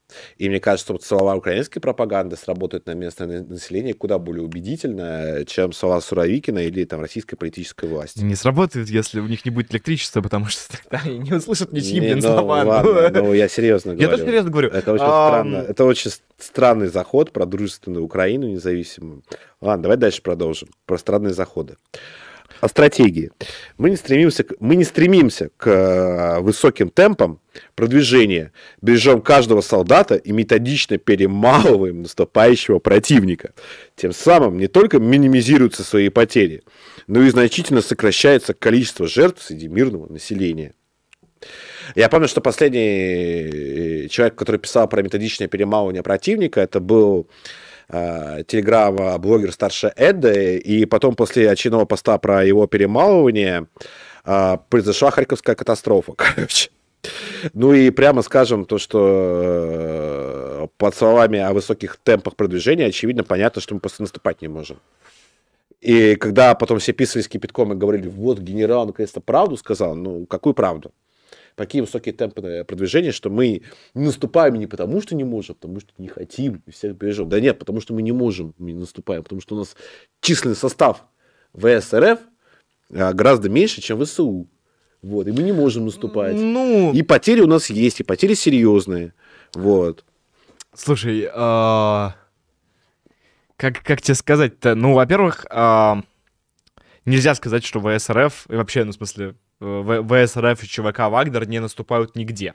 Да, в одном месте Бахмуте наступает. В Всё. Бахмуте Всё. наступают. Под Купянском они взяли несколько населенных Две деревни они взяли, Ну, и то- Две и- деревни взяли, ну взяли, и- это же и и- есть медленное там наступление. И то не факт, что взяли. Как Так бы, взяли же, ну. Вот, там э, об этом, кстати, по-моему, только военкоры сообщали. Да не только военкоры об этом сообщили. Короче, я придерживаюсь своей тактики. Если мне мои источники, наши общие, не сообщили, вот, значит, я в это не верю. Вот и все. Очень просто. Причем, что бы там ни говорили, ни, ни та сторона, ни наша сторона, вот, если нам сообщают наши источники, я в это верю. Во все остальное я подвигаю сомнению. Вот. Поэтому я пока в это подвигаю сомнению. Ну и то, что Вагнер наступает на Бахмутском направлении, это правда. Но на Бахмутском направлении, по-моему, Вагнер наступает последние полгода. Вот. Ну ладно, ну месяца три как наступает на Бахмутском Но, да, напра- только направлении, конце, Бахмут еще не взят. а, мая Артемовск не взяли- взят до сих пор. Как бы, в мае взяли, собственно, вот под, э, как это называется, Угликорская ТЭС, или что там вот э, на юге. Я же забыл эти э, населенные пункты, где был такой небольшой котел, в итоге которого там шли 300 ВСУшников взято в плен, что-то такое небольшое. Вот, дальше были взяты очень много поселков на, с юга от, э, собственно, Бахмута Артемовского. Вот. Сейчас э, Артемовск все дальше продолжает огибать. э. Ну, я говорю, они три месяца его... Действительно, очень э, постепенно. Три месяца Но это есть медленные да. темпы наступления, о которых говорит э, С- Суровикин. Тут Три месяца. Ну да. Или сколько? Э, Ладно, о Херсоне самое главное. А, В любом случае, э, как я уже говорил, мы будем исходить из необходимости максимального сохранения жизни э, мирного населения и наших военнослужащих. Будем действовать осознанно, своевременно, не исключая и принятия непростых решений. Под непростыми решениями, вот, в частности, ДШРГ и Русич, вообще много кто понял сда- вариант сдачи Херсона в Мгм. первую очередь. Правда, я читал и более оригинальное мнение про то, что под непростыми решениями подразумевается э, так- тактический ядерный удар по наступающей группировке противника. М, да. В общем, никто не знает, что подразумевалось под непростыми решениями, вот, но звучит очень подозрительно. Особенно, когда наши официальные спикеры, будь то гражданские, а теперь военные, говорят про сохранение жизни личного состава, Мгм. то обычно после сохранения личной жизни личного состава и мирного населения наступает э, Размен территории. Купянск или Лиман, вот, потому что после сдачи Лимана, как бы там тоже говорили, то, что э, главная задача сохранить жизни наших воинов. Да кто ж против? Вот, только вы Лиман сдали. Вот. То же самое было и э, в Купянске, а до этого то же самое было в Изюме, а до этого то же самое было в Балаклее. Поэтому, очевидно, лично у меня это вызывает большие опасения. У тебя не вызывает Да, подобные заявления? да, любые заявления вызывают опасения. Ну, то есть, учитывая, Не, говорят, подобные что- формулировки, а, просто я, вот, мы их слышали уже несколько раз. Да, вызывают. Ну, кстати, нет, типа, мы не слышали ничего перед э, сдачей э, Юга Харьковской Нет, области. Перед пос- сдачей, Мы слышали после. даже после ю- сдачи, там была После. у нас перегруппировка. Не, по, по- по Было- Купянску было заявление как раз о сохранении жизни личного состава. Вы Купянска, господи, Лимана. Вот. Так что и вообще мне пока культ Суровикина не очень э, впечатляет по той простой причине, что никаких подвигов пока Суровикин не совершил. Да, все понятно, блядь, по, по хохлам начали наносить уд- удары в глупых территорий. Да, Совершенно но прекрасная мы, тема. Во-первых, и до этого наносили удары. Так Вот, не в таком количестве, не так вот. массово. не И так пока мы... И не э, по таким жизненно важным а, объектам инфраструктуры. и энергосистему Украины мы пока не наебнули. Ну, Вот, мы не- Когда наебнем, будем хвалить Суровикина. Вот. Я крайне осторожен. И еще крайне осторожен вот почему. Давай пройдемся немного по биографии Суровикина. Да, не знаю, там э, это уголовные дела в 90-е. То давай ты сейчас скажешь, а у кого в 90-х не было уголовных дел? А у кого в Слушай, 90-е не у было? меня не было уголовных дел в 90-х, не поверишь? Я так подозреваю, что у тебя тоже не было Так уголовных это- дел в 90-х. Так мы с тобой Белый дом не защищали. Ой, господи, не... А, нет, а, ГКЧП, ГКЧП проводили. он защищал, не Белый дом, ГКЧП. А, Вот, это августовский другая история. проводили. Вот, э, не знаю. Давай просто пробежимся. Там есть несколько интересных моментов во всей этой истории. А потом э, перед э, непосредственно следующей темой международной ответим на сообщение. И дальше ты э, наконец-то будешь говорить на любимую тему. Любимая тема. Вот, э, смотри, э, сам Суровикин, он закончил в 87 году Омское высшее общевойсковое командное училище с золотой медалью. И э, тут возникает интересный момент. э, Артем просто в ужасе от биографии Суровикина. Вот. А, возникает интересный момент. То, что с 87 по 91 год карьера Суровикина, она покрыта мраком. То есть непонятно совершенно, что он там делал. А, есть мнение, то, что Суровикин успел повоевать в Афганистане, а, однако когда, в какой именно части, сколько, информации на это нет. Затем с 89 года Суровикин служит во второй гвардейской Таманской мотострелковой дивизии. Там же он получает орден Красной Звезды и медаль за отвагу. Что, и опять-таки тоже не ясно, что, э, за что именно конкретно.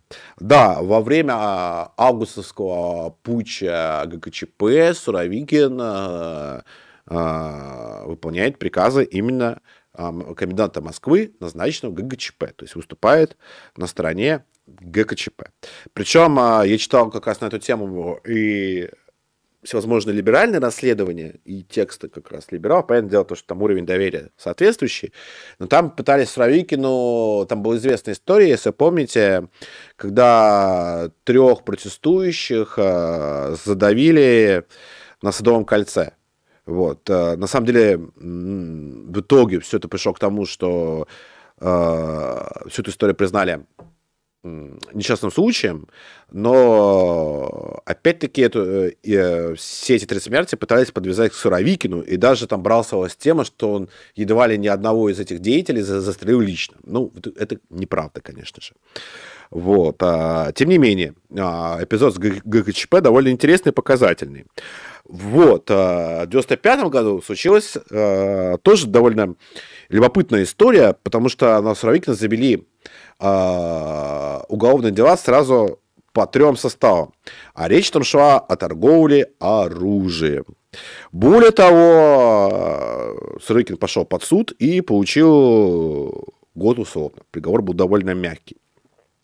Впоследствии э, версию, которая Впоследствии там была, кстати, очень э, мутная история, потому что э, версию, которая э, официально впоследствии излагалась, она звучит так, что на самом деле никаким оружием э, он не торговал, на тот момент он был майором, а просто передал какой-то ствол другому коллеге в Академии имени Фрунзе, не зная о том, что на самом деле этот ствол, ствол был продан. Вот, вот так вот достоверно неизвестно, что на самом деле произошло, а, но судимость, а, как минимум по двум статьям, с него сняли за всю эту историю. Вот. Сам он э, и впоследствии и сейчас говорит о том, что он был полностью оправдан. Вот. Впоследствии он же служил э, в 201-й мотострелковой дивизии в Таджикистане.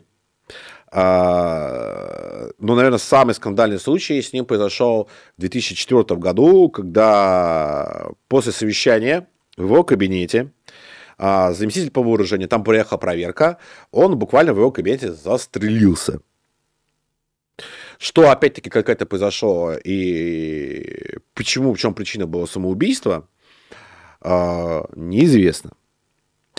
А, более того, скандальные случаи происходили с ним а, и во время службы в Чечне. После Таджикистана он служил в Чечне. А, отдельно, господа либералы, сдавайтесь, вы окружены, господа либералы нашли историю про его жену, которая, естественно, богаче супруга, но тут по российским меркам нет большого скандала, потому что у крупных чиновников и генералов там у каждого, если не у каждого, то через одного примерно так складывается. Вот. А супруга у него владеет, сейчас скажу, сколько она за, задекларировала, 44 миллиона рубля, рублей. У него задекларировано, и там, в общем, такой список недвиги неплохой, на самом деле. Дальше Суровикин командовал в Сирии, причем, опять-таки, свидетельство о том, как он в Сирии командовал, расходится от того, что едва ли не он, э, не по его плану были разгроблены окончательно боевики, до вплоть до того, что история с Дейрзором известная, где погибли в том числе вагнеровцы, они лежат э, в том числе а, грязным пятном и на его репутации. То есть говорят, прямо скажем, очень разные вещи. То есть от э, гения войны в Сирии до вот человека, который в том числе причастен к этой истории. Вот. А, с, на Украине сначала спецоперации Суровикин командовал группой армии «Юг», каких-то огромных успехов э, не добился, но и провалов на юге тоже не было. А, исходя из того, что мы знаем на данный момент о нем, несмотря все, на все эти истории с уголовными делами, я бы, наверное, призвал вас всех э, относиться к этой истории с холодной головой, к персонажу тоже с холодной головой. Поживем, увидим, узнаем, в общем, э, насколько это генерал Армагеддон, насколько он победит в победе. Мне бы хотелось это верить. Но пока факты и информация, которую мы о нем знаем, она, ее недостаточно. То есть будут победы, будем, э, будем хвалить. Будут поражения, будем ругать. Вот. Я думаю так, Артем. Угу. Как ты считаешь? Я считаю, э, что бульба хуесос. Вот. Да господи. А, вот. Бульба здесь причем? Я просто Рыкина тебя спрашиваю. Да нет, э, я, я ему просто передать нужно было ему эту информацию. Возможно, вот он нам донат шлет от Максима. Да, вот. А, и, блядь, ты что, ты вот какие-то, блядь, э, свои э, исследования и э, доводы основываешь на том, что скинул Радио Свободы и не даешь ссылку на Радио Свободы, потому что это вражеский источник, это долбоеб, я... что ли, кончен, это я Бульбе говорю. Что, а, что про какое Радио Свобода? Вот, он, он, он скинул ссылку на Радио Свободы и э, в контексте снимков и написал о том, что а, он не давал ссылку на эти фотографии, потому что ссылка с вражеского источника, и поэтому он об этом текстом написал. Потому что он кибанькок, блядь, ну это пиздец. Типа, источник вражеский, но текстом мы на него давать, э, не ссылаясь на Радио Свобода, можно, будем. Про, можно прописать агент там как это прописывают, вот. не знаю. Да, господи, давай про Суровикина поговорим. Да, я э, отношусь к Суровикину с осторожным оптимизмом, вот. Я пока что нужно относиться к, с, э, к чему-то с, с оптимизмом. К осторож, с осторожным пессимизмом. С осторожным реализмом отношусь, а реализм мой скорее склонен к пессимизму, чем э, к оптимизму, потому что в Российской Федерации живем, в конце концов. Ой. Какой тут оптимизм. Вот. Ну, посмотрим, поживем, увидим. Пока не ругать, не хвалить, особенно не за что, на мой взгляд бомбят по Львов. Так и до этого. По Яровскому полигону уже били до этого. Ну, били, да. Ну, Успешная была акция, но непоследовательная, да. Посмотрим. Поживем и увидим. Да. Вот. Ну, ты настроен оптимистично, насколько я понимаю. Ну, осторожно, но оптимистично. Вообще хочется верить в лучшее всегда. Это уже а, на какой-то месяц войны относиться ко всему просто э, э, типа вот так дела обстоят, Стрелков ушел на фронт. Да, Стрелков ушел на фронт. новость. Экс-министр обороны Донецкой Народной Республики Игорь Иванович Стрелков подтвердил, что отправился в зону... Ну, как подтвердил? Там появилась запись в его телеграм-канале следующего, следующего содержания. С 14.10.2022 года в действующей армии. Также э, супруга Игоря Ивановича, Мирослава Регинская, в своем контакте, она разместила фото, там, где Стрелков в военной форме. Прямо или косвенно э, самые разные военные корреспонденты, в частности, Владимир Татарский, они сообщили о том, что Стрелков будет служить в одном из добровольческих батальонов в качестве начальника штаба или замкомандира батальона. Вот. А украинцы тут же пообещали выплатить за голову Стрелкова 100 тысяч долларов за передачу его в плен.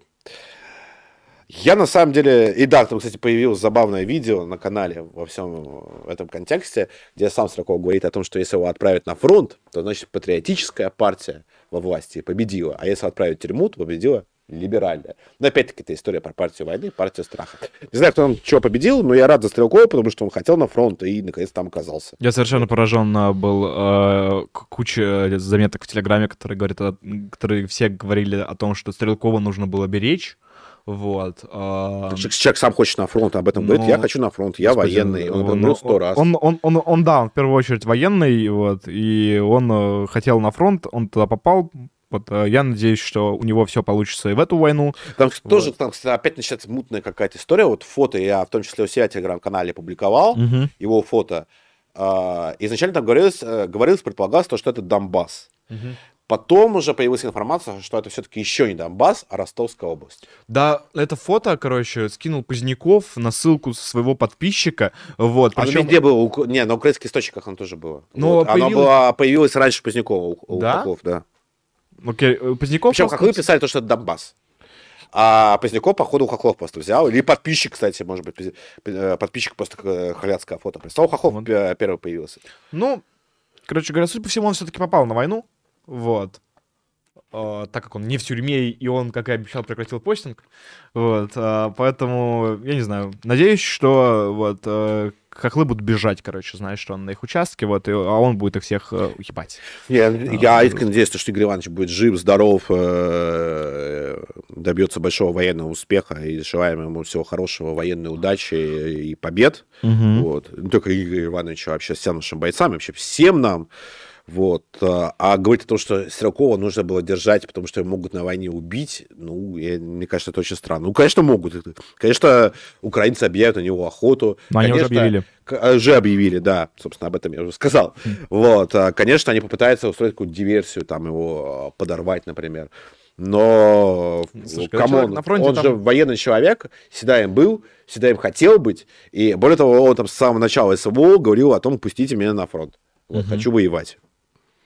Поэтому, что ты скажешь, только э, военной удачи ему, Мгм. успеха. Да. Я, на самом деле, рад, что он, э, Игорь Иванович... э, И вообще, Игорь Иванович все свои подвиги и славу заслужил не в качестве блогера, Ну, да. прямо скажем, а в качестве героя обороны Я Славянска. был, знаешь, чем поражен? То, что вот э, в нашем белгородском репортаже вот фигурируют бойцы, и я у них спросил, знают ли они, кто такой Стрелков. Да, я помню. И никто из них не знает. Слушай, Вот это я был э, поражен. зато они со второго раза или с третьего вспомнили, кто такой Топаз. Вот. Почему, что за Топаз, а потом, короче, даже Топазу передали привет. Вот. Что как бы... Причем самое смешное, э, я вот через нашего друга, э, гуманитарщика, он там скинул наше видео интервью с Топазом, говорит, а, это он Топаз, да, вот, да, да, знаю, вот, классный парень. да». Вот Топаз знает.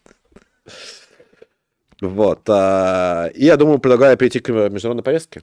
А, давай донат зачитаем, у нас их 22. 22 новых. Да. Вот. Вот. То густо, то пусто просто. Да. Репка прислала 300 рублей, написала «Привет, а вот и я». А как вам идея сделать Игоря Стрелкова символом войны для наших солдат вместо той бабки с флагом? Слушайте, ну... Ну как сделать? Мне кажется, что Игорь Стрелков, он так символ сам Да. по себе уже, его не нужно как-то отдельно делать. Ну а так все что угодно лучше, чем бабка с красным флагом. Просто бери и делай. Просто, Мгм. не знаю, взять любого, любую нормальную историю, просто нормально рассказать любого русского воина, который совершал там подвиги, победы и так далее, и просто нормально рассказать, это уже будет лучше, чем бабка с красным флагом. А Стрелков это уже состоявшийся образ совершенно. Да. А, Илюха прислал 100 рублей и написал, пацаны, вы смотрели фильм «Лучшие в аду»? Если да, то как вам он? Еще не успел, еще не посмотрел, потому что я смотрел хорроры про, про Карлиц и скандинавские, скандинавский нуар. Я смотрел. посмотрел, вот, фильм как боевик просто охуенный, вот, как пропагандистский, это не пропагандистский фильм совершенно, вот, Э, то есть, очевидно, Евгений Викторович захотел снять боевик, который вот ему самому понравится, вот, он э, в некоторых э, аспектах сценарно ленивый, вот, но это даже мило немного. Ну и вообще какое-то общее мнение, которое я читал про него, то что э, с художественной э, точки зрения, э, ну такое, зато снято весело, бодро, динамично Дига- и эффектно. Не знаю, что такое художественная точка зрения, просто ну, я уже... Ну, с точки зрения драматургии. Писала... а, Нет, мне кажется, драматургия там Опять-таки, заебись. я не смотрел, как бы, вот, Вот, э, я, того, что я читал. я говорю о том, что вот э, у нас есть такой жанр, котором, э, который вот по- появился с фильма «28 панфиловцев», когда в фильме вообще нет ничего другого, кроме течения боя. То есть весь фильм снят от начала и до конца. Это вот солдаты, короче, там э, обы- как, как- как-то это обыгрывается. Вот в случае там Пригор... фильма Пригожина, там его начальная цитата, которая такая же, как и конечная цитата. Они, короче, солдаты, они воюют. А дальше они пиздятся просто. Вот и так, вот так вот, типа, вот весь хронометраж. И это до- достаточно... Я не знаю, как это вот с точки зрения драматургии и художественности. Э, Слушай, Вот. давай я посмотрю и скажу Ну, свое мнение, а, ну, то, а то будет получаться, опять-таки, не смотрел, э, не смотрел, а мнение имею. Ну вот, я говорю про свое мнение. Вот. И э, я... Некоторые люди говорят, что вот такой подход, когда э, в фильме нет ничего, Ну, как кроме зрения боя... драм- драматургии, смотри, ну, типа, есть там классическое строение повествования, то есть там есть э, зачин, там, там, да, есть там развитие конфликта, потом там, значит, Ну, это же не директива, понимаешь? э, То Вот, есть... э, э, не, не директива, но я имею в виду вот... э, Не, понятное дело, то, Это что же не кино может быть... э, Оно может глав- быть любым. Главное в кино идея. Ее реализация. Вот, не вообще не, не только в кино, но и в искусстве. Как Слушай, понимаешь? А как, э, если там просто люди там стреляют друг друга два с половиной часа, возможно, это весело, но зачем смотреть кино, если я могу, э, не знаю, в Call of Duty поиграть, например? Это час 45... э, э, час 45 длится Хорошо, лучший в я могу час 45 А- поиграть в Call of Duty. Проблема заключается в том, что... Почему лучшие в аду интересно смотреть? Потому что Почему? лучшие в аду ставят перед своими героями постоянно челлендж э, с, ну, острой ставкой, типа, они умрут, если они через него не, не проберутся, и они интересно решают проблему. Но, То это, есть но я- это как бы не идея, как это бы- такая сюжетная зацепка постоянно. Жанр- Сюжетный крючок. То есть, ч- ч- чем, чем проблема там вообще жанра как боевика как такового? В том, что как э, классический голливудский э, герой боевика решает проблему. Он берет там свое оружие и убивает противника, потому что он лучше, чем свой противник. Не, не всегда. Стивен Сигал, знаешь, он всегда делал в своих фильмах, поэтому мне даже детстве не нравится, он всегда делал такие жесты руками, вот так вот он делал. А потом уже второй кадр, и его оппонент летит куда-то. А вот сам факт, как, как он его там бьет, Мгм. его нет. Я думаю, как он так делает? Это же отстой какой-то. Вот, я у всех по-разному, у всех голливудских э, персонажей по-разному. Вот, допустим, Ван Дам, он-то два часа получает пизды, два часа, а потом вспоминает там учителя, папу, маму, родной район и, короче, и вносит нахер оппонента. Нет, а у, у каждого была э, своя личность. Вот, кстати, э, свои особенности даже. Вот эти такие амплуа. А Шварценеггер, кстати, вот а, в отличие от Ван Дамма, он особо пизды, по-моему, не получал. Ну да, потому что он такой, типа, ну, Терминатор, как самый известный его фильм, он да, просто неуязвим. Блин, почти. только- только как- Только станком можно тол- его, да. тол- Только когда он сам хочет сам себя расплавить. Или короче. расплавить. Да. Не, ну в первой части его там станком раздавило, когда А. там Сара Коннор, она через станок такая при- э, Вот. ползла, и там... вот- А лу- лучшие в аду, они интересны именно потому, что у них все, все герои смертны, и спойлер, пиздец, как смертны. А, вот. И перед ними стоят очень острые челленджи, которые они постоянно решают. В этом смысле это классный боевик, но это не пропаганда вообще, и странно, потому что... И это скорее претензия. Потому что, ну, типа, времена такие, как бы... Надо, Вот. надо посмотреть, надо посмотреть. А, простой русский парень прислал 100 рублей и написал на заставного «Не пиздите». Он уже пару месяцев как покаялся, обещал ничего такого не делать. Только один раз предсказал удары по Украине, которые произошли на следующий день. Слушайте, э, простой русский паренек. А, заставный вот буквально там, типа, на этой неделе сказал, что нас ждет сокрушительное поражение, после которого нас ждет сокрушительный же успех. Это что? И Это по- вот по- не- произошло, по-моему, ни того, ни другого. Не произошло ни- ничего. Да.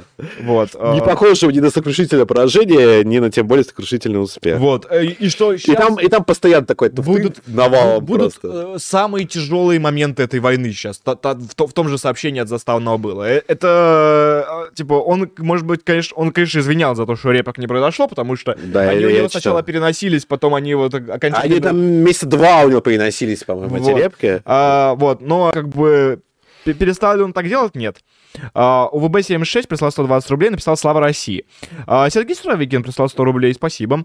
А, Слава России, во-первых. Сейчас, сейчас. Да бля, просто пришли ко мне эти журналисты. А, нет, сейчас. Давай я попробую. нет, щас, щас. Ты, хочешь изобразить Суровики, да? Ну, я начал говорить, что вся вся этих хохлов расхуярим. Под Херсоном. Под Херсоном и потом до Львова пойдем. Они мне говорят, что нельзя так. Говорить накидали какую-то хуйню на планшете и сказали прочитать. Акста, насчет репок я сегодня одну очень вкусную съел. Заебись было. Потом очень хорошо срал, пока бомбили. Слушай, правдоподобно. Правдоподобно. Талантливый автор. Кажется, вот наш, э, наш друг опять, короче. Максим, Максим, шлите еще, больше, больше шлите. Максим, 100 рублей. Хуесос — это вы, нет вы. Мечтает наш народ уничтожать РФ, и ваши черножопые господа успешно делают это уже 20 лет. Так так ты ж какого получается, или что? Мне кажется, он хохол просто. Так и да. Скорее всего, А зачем тебя слушать? Ты же не человек. Максим X-Men, X-Men. Кстати, где наш X-Men? Где наш, Где а, Максим? где наш Максим?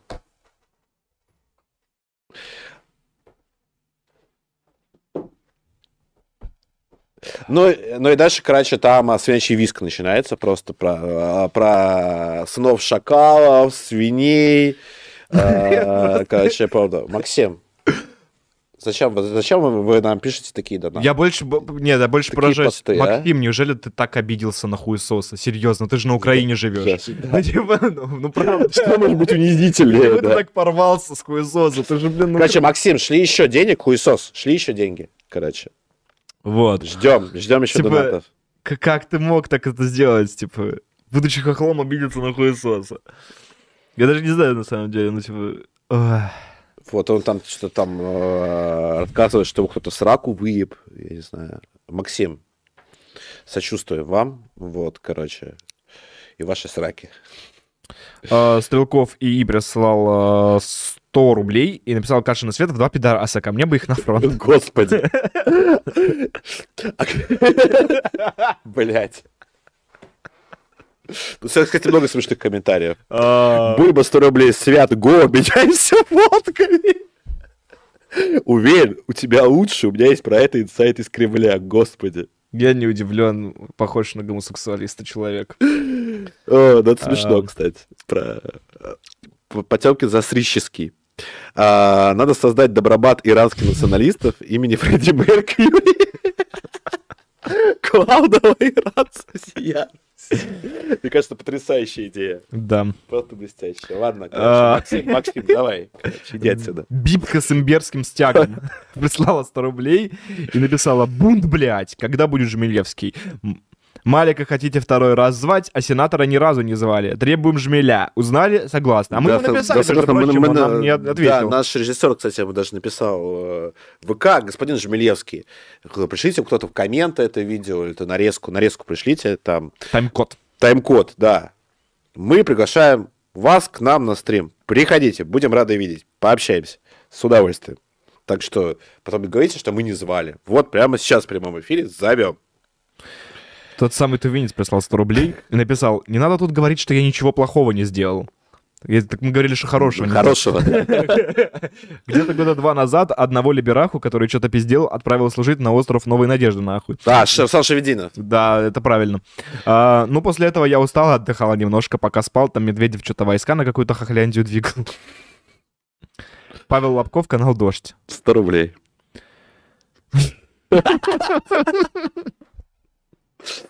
У меня тоже есть фотография моего пеструна, и я всем ее подряд отсылаю. Вот он Иванов мне Матвиенко давеча отсылал. Хотите, вам отошлю. Павел, отошлите Бульбе. Слушайте бульбе, короче. Вот будет у вас этот хуеобменник просто.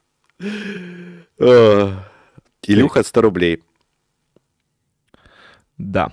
А пацаны, кого, э, кого вы смотрите или слушаете из украинских адекватных СМИ?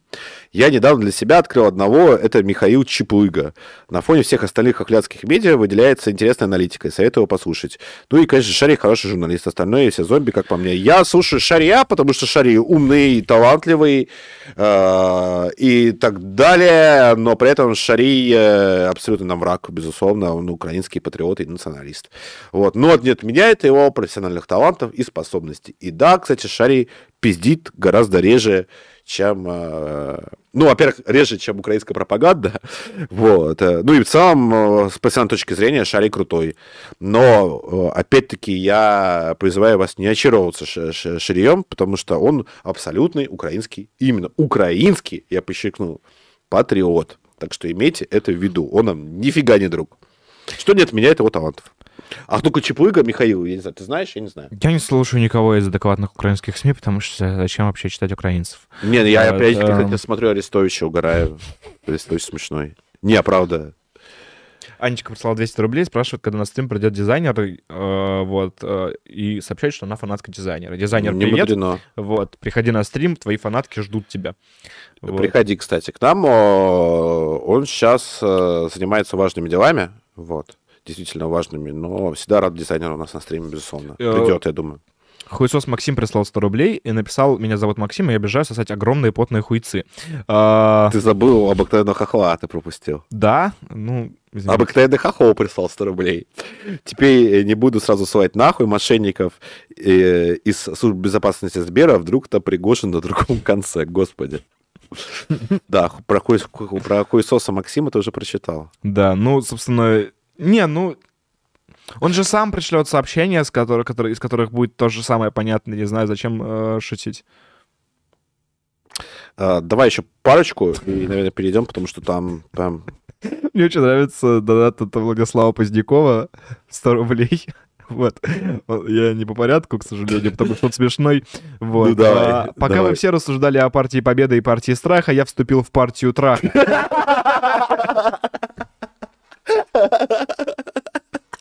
Э, Буду растягивать дырочки женам азовцев в московских банях. Ну, полезное дело. Успехов, да, побед, достижений. Но, Владислав, насколько я знаю, вы не в Москве. Я, кстати, позвал бы Пустякову к нам на стрим, это было бы весело, если он был бы в Москве. Э, Вот. Герман прислал э, сообщение и спрашивает, что мы думаем о ТГ-канале Генерал СВР. Льет отборную чернуху в головы моих друзей и родных покруче, чем СВТВ. Устал с ними спорить. Говорят, что у него немало сбывшихся прогнозов. Может, еще один околоцепшошный канал? Спасибо, Слава России. Да, слушай, я не, не читаю этот канал, я видел какие-то Я скрины видел, из Твиттера. я видел скрины, перепосты тоже видел, но на Вот. постоянной основе тоже не Ну, читаю вот его. это типа Максим ведет, наверное. Э, Что-то такое. Э, У меня нет мнения, потому что... Извините, пожалуйста, все. Максимы, кроме вот этого, которого конкретного я Кроме обозвал, конкретного типа. хуесоса Максима, короче. Все остальные Максимы, имейте в виду, к вам это не относится. Вот, но мы, по-моему, ты сбился, там у нас был... А, вот, Железный Димон, видимо, нам. Железный Д просто. Да нет, там еще кот Суровикина перед железным, да. Да, а у меня нет кота Сыровикина. Ну, Сейчас я... Давай. Окей. Давай кота Сыровикина. Кот прочитаем. прислал 200 рублей э, и спрашивает. э, Господа, а с чем вообще связаны призывы множества стран к своим гражданам покинуть территорию свинарника? А вот хуй его знает. Тоже, то, есть, то есть, да, мы об этом не говорили, но сразу несколько стран, которые относятся к ну, не недружественным, так называемым, к Российской Федерации, то есть они, для них нет статуса дружественная страна. Вот. Они просто не входят в число недружественных стран. Вот они эвакуировали свои посольства из Киева. Я не Индия, знаю. Индия сегодня эвакуировала. Да. Да. Поэтому до этого, за несколько дней до этого Сербия эвакуировала, например, да. Да, и понятия не имею, с чем это связано. Вот, надеюсь, с чем-то неприятным для хохлов. Ну, вряд ли, скорее всего, с ударами российскими это связано. Вот. А, и вряд ли с наступлением с Белоруссией. Блин, я заждался, когда Хуйсос Максим отправит еще один донат. Вот, так. Что, давай переходим? А, Все остальные потом? Давай э, я на секундочку буквально отойду. Ну, а я начну. Стратегия у нас безопасности.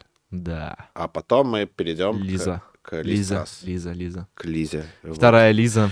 Друзья, за 45 дней. шлите донаты, будем отвечать Это на слишком все. Больно для всего сообщества Елизавет в мире. Вот. Я очень быстро приду. Тебе слово. Спасибо. Начинай. Американцы никогда не меняются. И, в, собственно, вышла новая стратегия национальной безопасности США. Вот, Джо Байден и Камала Харрис э, опубликовали ее как э, э, Байден Харрис Administration National Security Strategy, которую я прочитал. Вот. Э, Стратегия, она очень очень беспонтовая на самом деле. То есть мне очень не понравилось, очень э, много э, разливаются мысью по древу, как бы сказал один автор э, слова о полку Игореве. Э, очень много рассуждают о том, что они хотят построить э, free, open, prosperous, secure world. Вот. э, и очень э, сомнительные предлагают для этого решения. Значительная часть э, стратегии над безопасности США, она посвящена тому, что США теперь глобальная держава.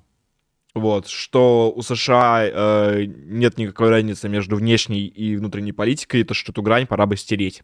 Вот, потому что у США, во-первых, есть э, свои интересы во всех э, частях мира, а если кто-то из ее э, соперников либо врагов либо э, пытается их опровергнуть в одном регионе, то они неизбежно затрагивают э, интересы США во всех регионах. Поэтому нужно против всех своих врагов бороться абсолютно одинаково и абсолютно везде. Вот. а, топ плохих парней возглавляет э, Россия и Китай. Вот. э, замыкают э, Иран и Северная Корея. И пятым идут некие экстремисты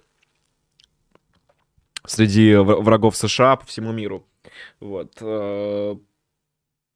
Китай, он в, в обращении с тем, что нужно сделать против основных противников США, он стоит на первом месте, на втором стоит Россия. А, что как бы если претензии к России, они, ну, даже мне, русскому человеку, понятны, который считает, что а, атака Украины, она абсолютно легальна, вот, и это самое правильное, что нужно сделать всему международному сообществу, это атаковать Украину, а, то претензии Китаю мне непонятны вообще. А, грубо говоря, э, Джо Байден обвиняет Китай в том, что он использует нерыночные методы после того, как получил экономическую власть. Это ужасно тупо, потому что нерыночные методы после того, как вы получаете экономическую власть, э, применяются даже внутри самой Америки. Вот, и никто с этим ничего делать не, не будет и не собирается. Например, типа, какой-нибудь э, Джефф Безос, который обладает э, после своей экономической власти, охренеть какой политической властью, которую он э, постоянно использует, вот, с ним ничто никогда не будет. Но Китай — это враг, и ему нужно сопротивляться. Сопротивляться ему нужно каким образом? Нужно э, согласно стратегии безопасности США, э, вот, нужно просто его переиграть рыночным образом. Вот, то есть нужно просто Америке снова оживить свою экономику, вот, поднять производство, вот, и переиграть его в экономическом плане и угроза Китая исчезнет. При этом США якобы не признают э, независимость Тайваня, при этом поставляют э, Тайваню рекордное количество оружия вот, э, в качестве помощи именно, а не в качестве закупок Тайваня. И стратегия США против Китая, она выглядит как минимум странно. Потому что США проигрывают Китаю ровно по одной причине, потому что Китай прагматично зарабатывает деньги, а США этого не делают, и что главное, делать не собираются, потому что э, так как, э, в общем и целом, основным своим противником э, в стратегии нацбезопасности США посвящено 4 страницы, а все остальные страницы посвящены тому, что нужно э, по образцу Америки бороться с грядущими пандемиями, ну, нужно заниматься зеленой энергетикой, вот, и предотвратить э, глобальное потепление. Вот. Э, все это очень охуенно, только все это абсолютно бесполезно, потому что когда а, Джо, Джо Байден рассказывает о том, как Америка стала лидером в борьбе с ковидом, это вы, выглядит просто смешно, потому что, если что, мировой э, смертность от ковида это 6,5 миллионов человек, смертность от ковида в США это миллион человек. Э, и... Шестая часть, в общем. Ну, да, учитывая, что население США от э, мирового населения никакой Нифига. шестой частью не является. И когда Джо Байден рассказывает о том, как США охренетель, охренительно победили ковид, как они стали вот лидером в борьбе с ковидом для всего мирового сообщества, как они стали лидером э, в борьбе с ковидом, э, как они там жертвовали кому-то вакцины, не признавая при этом другие вакцины, это звучит просто глупо. Вот. А, говоря про зеленую энергетику как серьезный план а, против там, российской энергетики, это не решение проблемы элементарным образом. А, И это, это подтвердила, собственно, Германия. Это вот. подтвердила, собственно... А... Программа зеленой энергетики ФРГ активно, которую насаждала Америка, полностью наебнулась. Это подтвердил Джо Байден сейчас, потому что сейчас, когда у нас э, две недели до, до выборов в Конгресс, э, Джо Байден что делает? Он выпускает э, на, в обращение государственный резерв США в плане топлива. Вот. Соответственно, этот резерв, он что сделает? Он поддержит цену топлива ниже 4 долларов за галлон, вот, что является приемлемой для американцев ценой. Только потом у них не будет этого резерва. И тогда цена на топливо, соответственно, пойдет вверх. А, и Джо Байден, конечно, надеялся на то, что а, американцы очень тупые и э, не поймут этой простой схемы, что, типа, до выборов э, цена на топливо расти не будет, но после выборов она будет, и это неизбежно. Вот, но американцы, на самом деле, заметили, и рейтинг, он вполне себе возможно, что даже просядет. Вот, что они ориентируются не только на заправки. Вот. А, идея вообще а, зеленой энергетики, и она в частности, выставляется как идея, которая поднимает также и американскую экономику. Но это тоже сомнительно, потому что вы... Э, они вложили миллиарды долларов в э, сферу, которая не приносит доходов сейчас, но зато они уже вложили деньги. То есть, по, по большому счету, их выбрали, но Джо Байден рассказывает о том, как они э, охренительно побеждают в этом смысле. Вот. И... Э, ну, в качестве борьбы с изменением климата также пропоносится идея зеленой энергетики. Вот. А, интересно, на самом деле, что я не знаю ни одного другого примера в истории, а, чтобы международный консенсус сводился к тому, чтобы называть войну двух стран, а, типа, ну, как они это делают, война России на Украине. То есть не война России и Украины, а война России, России на Украине. На Украине. Против кого? Ну, про- ну, это, это- это не уточняется. Типа, как будто бы воюет только мы, короче. Типа, пришли и занимаются Ну, войной. Вот. Нам, кстати, Или- э, извини, я тебя перебью на секундочку, пишет то, что Жмиль э, готов к нам прийти. Мгм. Вот. э, Спрашиваю, с какого аккаунта писали в личку ВК. Олег Крендельков, по-моему, писал. Олег Крендельков. Возможно. В общем, да, э, Эм, посоветуйте ему посмотреть ли- личку, точно мы ему, наш представитель, писал ему. Вот. э, Но э, желательно все это сделать э, в городе супергероя Москва. Вот. Вот. В общем, пускай про- просто вобьет у себя в личке обыкновенный царизм или там царизм, вот, и найдет сообщение, вот и все. Все будет довольно просто. И да, с удовольствием э, хотим послушать, пообщаться на- у нас на стриме. Да вот, продолжаю. А, Джо Байден врет. Да нет, дело-то не в этом. Дело в том, что э, говорит неправду. Говорит неправда. Вот, и Джо еще... Байден врет. Так, что, собственно, еще есть э, в стратегии национальной безопасности США? Да, собственно, по России у них ровно счету два метода. Ну, помимо того, чтобы отказаться от э, российской энергетики, что план звучит достаточно утопично, учитывая особенно того, что происходит с Лисрас. э, и Что это- происходит сейчас вообще с э, э, рынком энергетическим, мировым? Да, вот. а, и э, СПГ это не ответ. Не вот ответ. На, на, на, на угрозу, потому что это, это конечно... Да, я просто слан- нашим, сла- нашим газом тебе Турция будет торговать, да и все. сла- план с- ну да, скорее всего, это просто будет вот, вот такое вот у них будет решение. Но все равно торговать будет дорого по, по сравнению с э, до а, военными ценами. И Вот. неудобно, и дорого. Вот во- во- вообще страшные времена. А, А выгодоприобретатели вообще Эрдоган, ко вот. всему прочему. И эм, сланцевый газ, это, ам- американский, это даже не ответ для, собственно, Европы. Вот. И сланцевый газ, э, сюрприз, не ответ для экологии. Эм, дальше э, против России предполагают, собственно, дв- две- два метода э, воздействия. Это дальнейшая помощь Украине. Вот. И э, второй метод воздействия э, против России, он на- направлен на сохранение стратегии сдерживания, потому что там, да, ну, буквально цитируется, что э, российские конвенциональные вооруженные силы, они ослабли, вот, и поэтому Россия может рассчитывать на использование э, ядерного оружия. Поэтому Америка должна э, усовершенствовать свои носители ядерного оружия. Звучит охуенно. То есть но- он, он ко всему этому подводил, получается. Да. Звучит, конечно, охуительная идея о том, то, что вы сможете сейчас усовершенствовать свои э, носители ядерного оружия, но выглядит, опять же, сомнительно. Почему?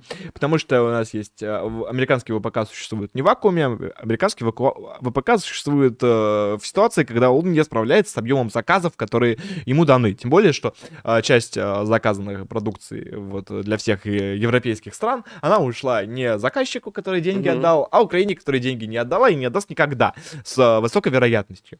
Вот, э, там причина номер один это то, что у Украины нет денег, и причина номер два то, что их у нее не будет. Потому что экономика, которая повредилась, она э, с каждым э, вот э, ракетным ударом по украинской инфраструктуре с меньшей вероятностью восстанавливается. Вот, просто потому что э, американская, экон- э, украинская экономика это наносит э, урон. И если, допустим, мы говорим о том, то, что у украинцев все еще есть электричество после всех этих ударов, то мы, опять же, говорим об электричестве, которое существует, когда нет никаких заводов, кроме тех, которые там танки чинят. Нет никаких мирных способов дохода, а украинский бюджет формируется в первую очередь за счет денег от демократов. Что то тоже совершенно интересный факт. И в ближайшем будущем, когда состоятся выборы в Конгресс, если победят республиканцы, а, я бы на месте украинцев не опасался Что бы вполне вероятно. исчезновения... Да, это вполне вероятно, потому что рейтинги у них у всех не растут от того, что люди становятся беднее из-за того, что где-то на, на- на другом континенте существует страна Украина, и нужно срочно ее спасти от э, антидемократической Буквально агрессии. сегодня один из республиканцев заявлял о том, что они сократят финансирование а, Украины. Дело заключается И там, а, первую- естественно, Украина там устроила целую истерику по этому поводу. в первую очередь дело заключается даже не в финансировании вооружений, вот, потому что финансирование вооружений это меньшая часть вообще Да. иностранных дотаций. Э, Главная часть иностранных дотаций это функционирование государственного аппарата, вот. И когда Украина не сможет поддерживать свой государственный аппарат, у Украины своих собственных денег на это просто нет. А, вот тогда будет на самом деле интересно. Вот. А учитывая, что есть вероятность, будет что придут- весело. при- придут республиканцы, э, к- власти, эту а, вероятность потихоньку осознают даже американские демократы, э, то э, кроме Америки нет ни одной страны, которая в состоянии и э, у которой есть желание и мотивация, чтобы финансировать украинский госаппарат. А, Британия не в состоянии этого сделать. А, Франция и Германия, ну, они, конечно, могут скинуться, но вряд ли дойдет до таких же масштабов, которые э, совершали Ну, объема помощи, да. Да, а, которые дел- делали американцы. И в результате у нас вполне себе может оказаться не профинансированный государственный аппарат. Вот, возможно, придется даже ЦИПСО отключить. Но, тем не Вот, менее, я а- на это сильно тоже не надеялся, потому что надо надеяться, в первую очередь, на себя. на Конечно, свои нужно надеяться победы. на себя, но это война на, в определенной степени на истощение, и истощение, оно вот как бы проявляется в достаточно ярких формах, особенно в Британии. Вот. А если говорить про еще смешные моменты из национальной стратегии безопасности, там было очень много слов про демократию, даже просто э, я, я так много про демократию никогда в своей жизни Ну, не это, читал. ну, это ритуальная, короче, Я понимаю, вещь, но там абсолютно. есть вещь совершенно неритуальная. А, и неритуальная вещь в стратегии национальной безопасности США заключается в следующем. Ну, так как там раскрывается сущность противостояния автократии и демократии, вот, и там США, кстати, даже оговариваются, что они, в принципе, готовы сотрудничать даже и не только с демократиями, но и с автократиями, которые признают международное право, вот, Вот так вот. эм, вот так вот, да. А, но в, конце концов, там, я не знаю, какой-то демократ из администрации Байдена Харрис э, ре- решил вдруг э, не пропустить важную деталь. Он э, э, обозвал трампизм и вообще президентство Трампа и конкретно э, протесты против э, поражения Трампа на выборах в 2020 году их собственными проблемами с, демократ... э, с демократией, которые они будут решать и тем самым э, дадут надежду другим демократиям, потому что э, демократия, которая преодолевает собственные проблемы... Р- Репрессируя Трампа, другими да, словами. другими словами, они взяли и э, на- назвали э, э, трампизм проблемой своей демократии. Проблемой демократии не назвали выборность и многопартийность. Ну, в смысле, там, двухпартийность фак- де-факто. Вот, Ну, но это де-факто, уже да. проблема. И как они будут ее решать? Там тоже об этом написано. Как же? Большим количеством демократии, но не меньшим. Но это так э, читается, как э, э, будем В общем, решать. демократия для демократов. Да, да, да. Демократия это когда у власти демократы. Демократов, да. Вот, в случае с Америкой это буквально, потому что демократическая партия. Вот, а, там э, совершенно Ельцинская Россия была примерно так же. полный, полное игнорирование внутриамериканских проблем. Это совершенно прекрасно, потому что, ну, Байден находится в состоянии, э, как бы, по, по факту Америка сейчас это страна, которая удерживает свою власть, которую заработала. Причем заработала во многом бесплатно. То есть ей очень сильно Да. повезло. В конце, особенно вот э, 80-х, начала 90-х годов, она получила... И есть, ну, э, стран Варшавского да. Вообще Варшавского Вообще, договора. Горбачев был очень удобным лидером, то есть он отдал то, чего э, получать не планировалось. То есть не плани- пр- предполагалось, что будет закончено противостояние идеологий, но не предполагалось, что вот это национальное государство, которое возникнет на месте исчезнувшей идеологии социализма, оно решит, что у нее больше нет сфер влияния. Оно именно так и решило. По крайней мере, э, ну, в момент развала Советского Союза договорились до того, что есть вот СНГ, а вот за пределами делайте, что хотите. И начали делать действительно, что хотят. Вот, то есть... эм, как бы... А потом начали делать уже в пределах а, э, да, СНГ. вот у меня есть называемых. мысль, я это понял, в принципе, в чем принципиальная разница вообще между 22 годом. В том, что если... Между чем и чем? Между 14 и 22 годом для Америки.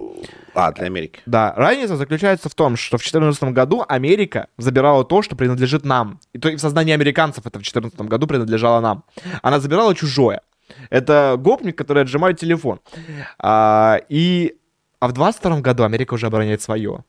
Ну, Украина считает Вот. своей, да. Ну, Вот. это упущение как бы Это Российской Федерации, да, да, потому очередь. что отдали без боя. Я, я вообще И это результат Минских соглашений, А, частности. Да, да, потому что именно та- Минские соглашения, вообще все процессы 14, 15, 16 годов были восприняты на Западе там а, как а, процесс передачи с утешительным призом в виде Крыма. Вот. а, Которого все равно никто не признал. И, ну, который, конечно, никто не признал. Но это же гопник, он же не... Не, не торгует честно, у него нет такой цели. Ну, Вот. Вообще не торгует, да.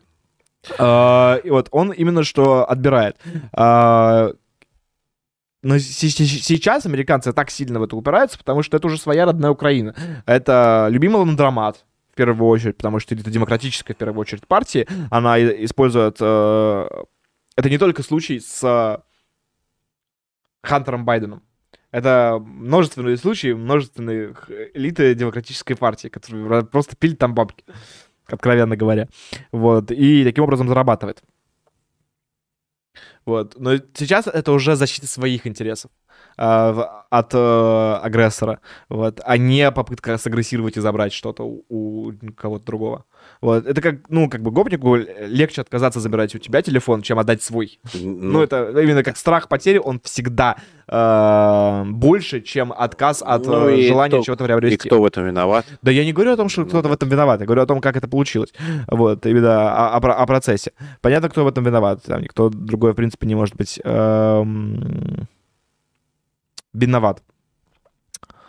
Давай резюмируем. Да не, подожди, сейчас я еще что-то хотел сказать по поводу стратегии национальной безопасности.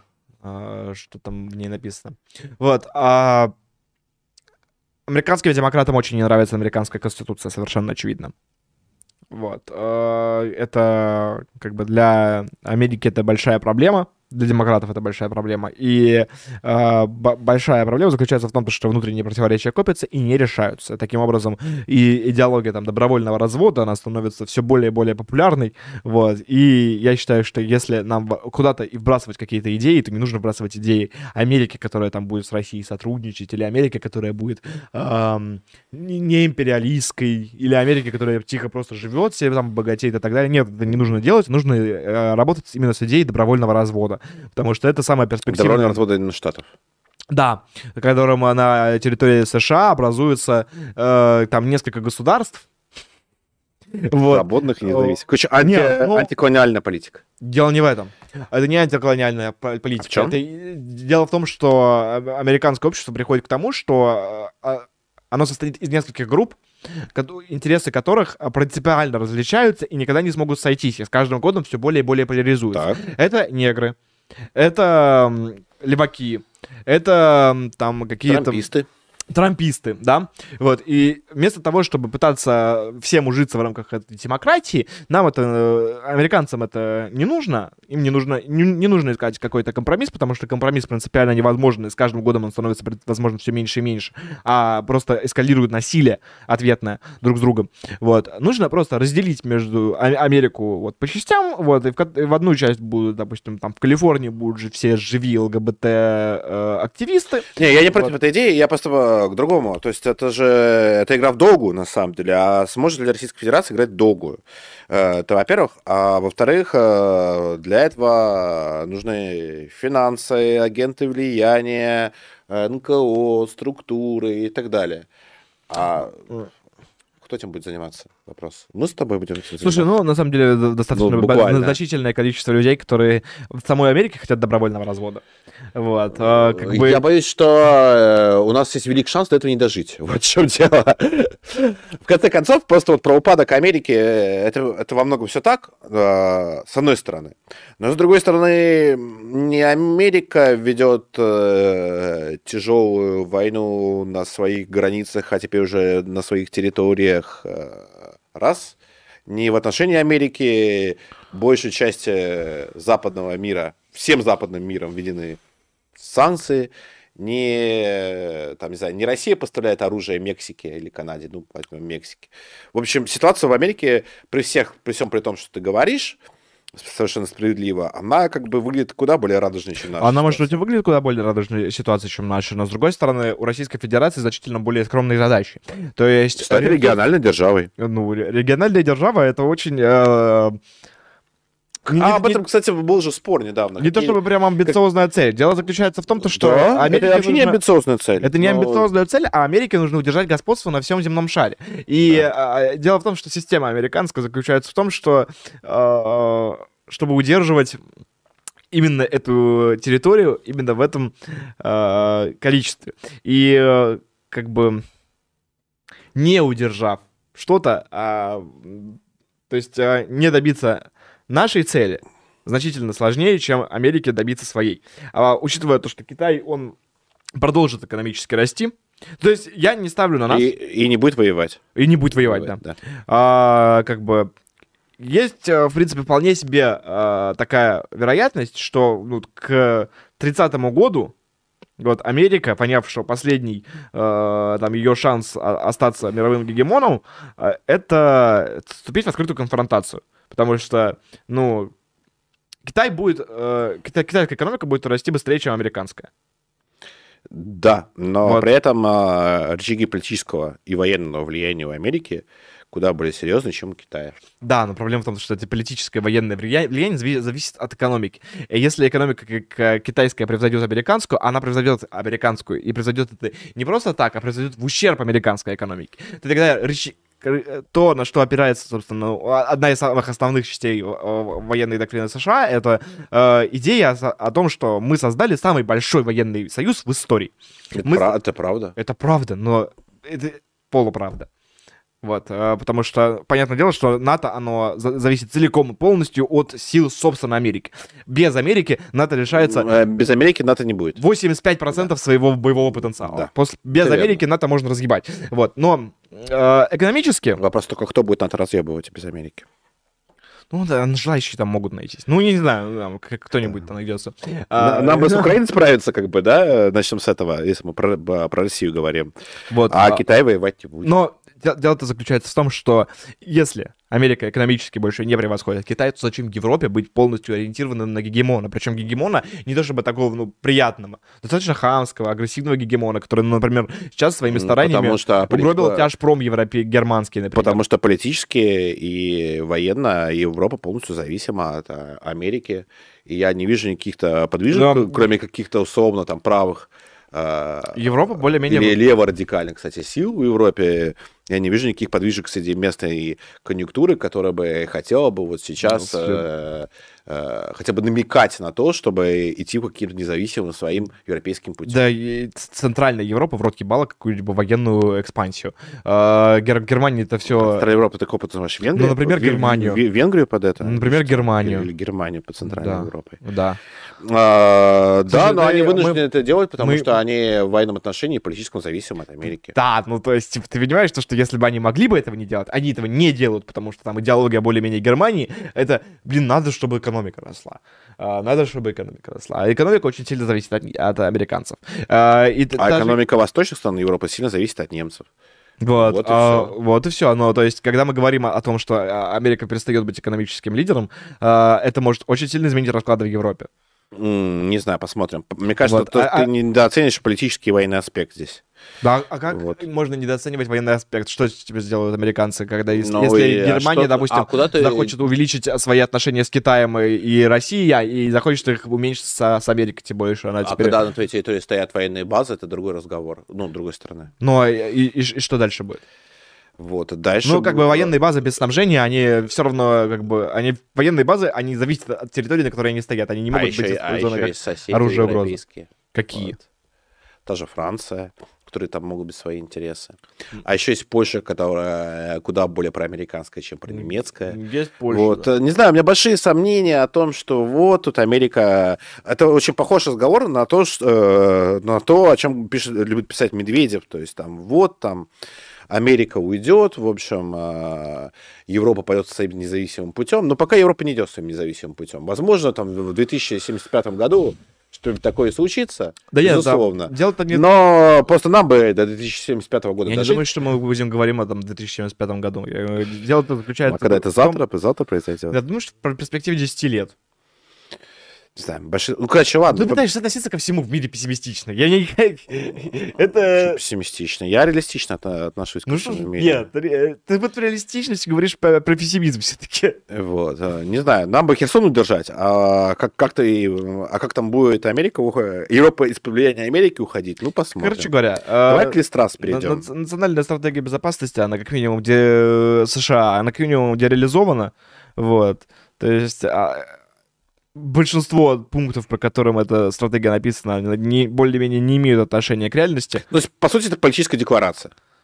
Ну, Ну, исходя из того, что я тебя внимательно слушал, это больше напоминает не стратегию, а политическую Да декларацию. нет, стратегия национальной безопасности, они у всех так и выглядят. ну, То есть, ну, политическая типа, декларация. Да, вот, ну, типа, мы будем со всеми дружить, кроме, блин, плохих ребят, а плохих ребят мы с ними тоже будем по возможности дружить, но при этом Если они увеличим не- ядерное оружие. Если не совсем плохие, как русские, да. Да нет, с ними тоже будем дружить, ну, типа, там даже там в конце, э, там э, абзац про Россию, вот, главки, вот, там написано, ну, мы, конечно, не говорим, что вот путинская война, это вот, э, мы ничего против ру- русского народа не имеем, вот, русского народу респект за э, то, что он там что-то сделал для науки и культуры, вообще класс. Вот, на самом деле, мне, мне всегда обидно, когда я вижу, что э, кто-то говорит, что это путинская война, типа, у нас сотни тысяч мужчин и женщин сейчас находятся на, на фронте, вот, Не, миллионы находятся в да. прифронтовой зоне, э, вот, э, и еще миллионы и миллионы э, пожертвовали своими благами для того, чтобы мы смогли э, осуществлять эту войну. А вы берете и записываете все эти заслуги для, на Путина.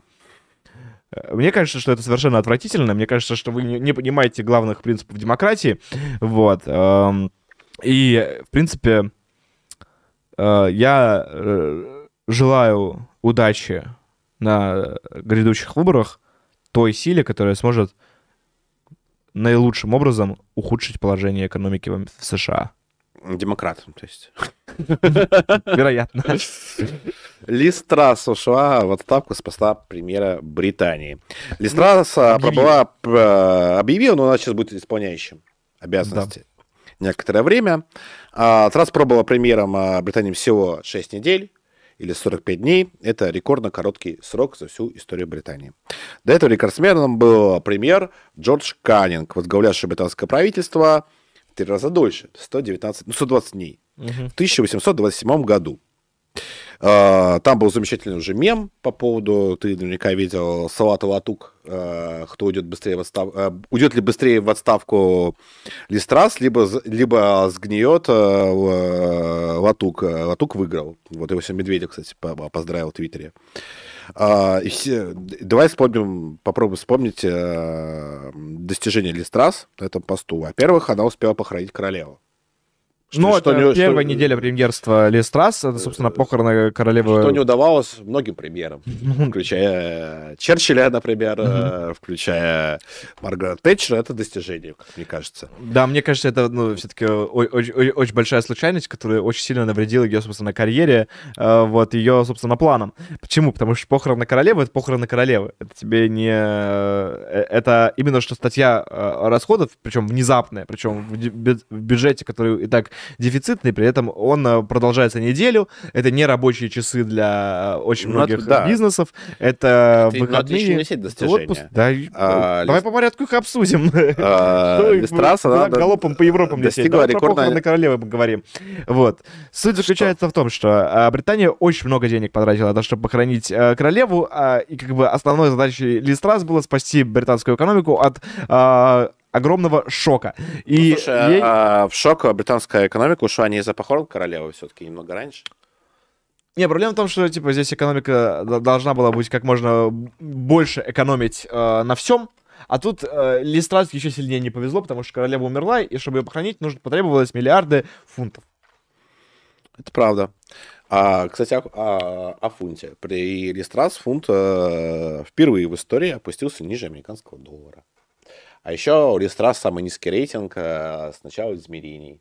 Вот, рейтингов э, английских премьеров.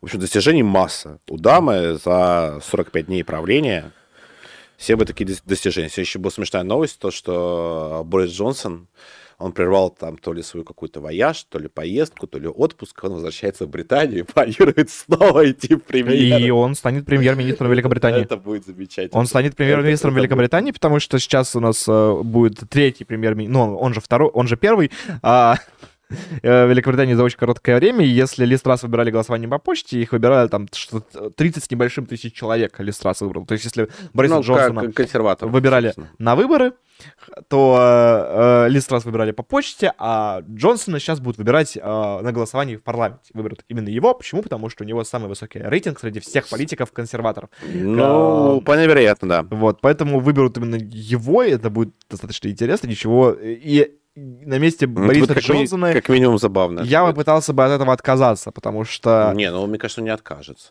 он не откажется, потому что он достойный. Потому что, ну, понятное дело, что, во-первых, э, это будет э, премьерца с очень низкой легитимностью из-за того, что именно манера того, как ты приходишь к власти, то есть типа, через э, голосование в партии, которую все уже ненавидят. И консерваторы, скорее всего, проиграют в следующие выборы. Да, вопрос Совершенно, состоят- совершенно точно. Состоятся ли они до... Ну нет, все зависит, конечно, от того, что будет до 24 года, но вопрос, будут ли выборы в 24 году, или их удастся провести еще раньше, учитывая состояние Британии, и учитывая то, что зима-то еще вообще-то не наступила. Вот. Почему Листрас вообще так катастрофически э, при- пришлось ее правление? Это достаточно интересно а, с точки зрения вот, человеческих амбиций и желаний. А, мало кто знает, но Листрас, она известна не только тем, что, что она э, собрала 777, вот, в плане 7% рейтинга, 7, каждый Да, седьмой да, британец да. не доедает, и э, в в итоге она там где-то 7 недель она будет... э, Три у- топора у собрала, как мы уже Вот. пошутили на тот счет Да. тобой, да. А, она известна тем, что она написала книгу. И книга эта А, была ты- про ты- либертарианство. Не поверишь. Вот. э, не- Ты читал, что ли? Ничего Нет. себе. Нет, я про- прочел про это на сайте Forbes. Про, ли- про либертарианство. Книг, нет, книга о том, что ну, типа, Британии нужен либертарианский путь. Ты хочешь Вот. сказать, что она том, педофил? Нет. А, Я хочу сказать, что А она бывает была, была, была жесткой поклонницей э, Тэтчера. Михаил э. Тэтчер. Вот. Михаила а, Светова. И э, она хотела сделать максимально либертарианскую экономику.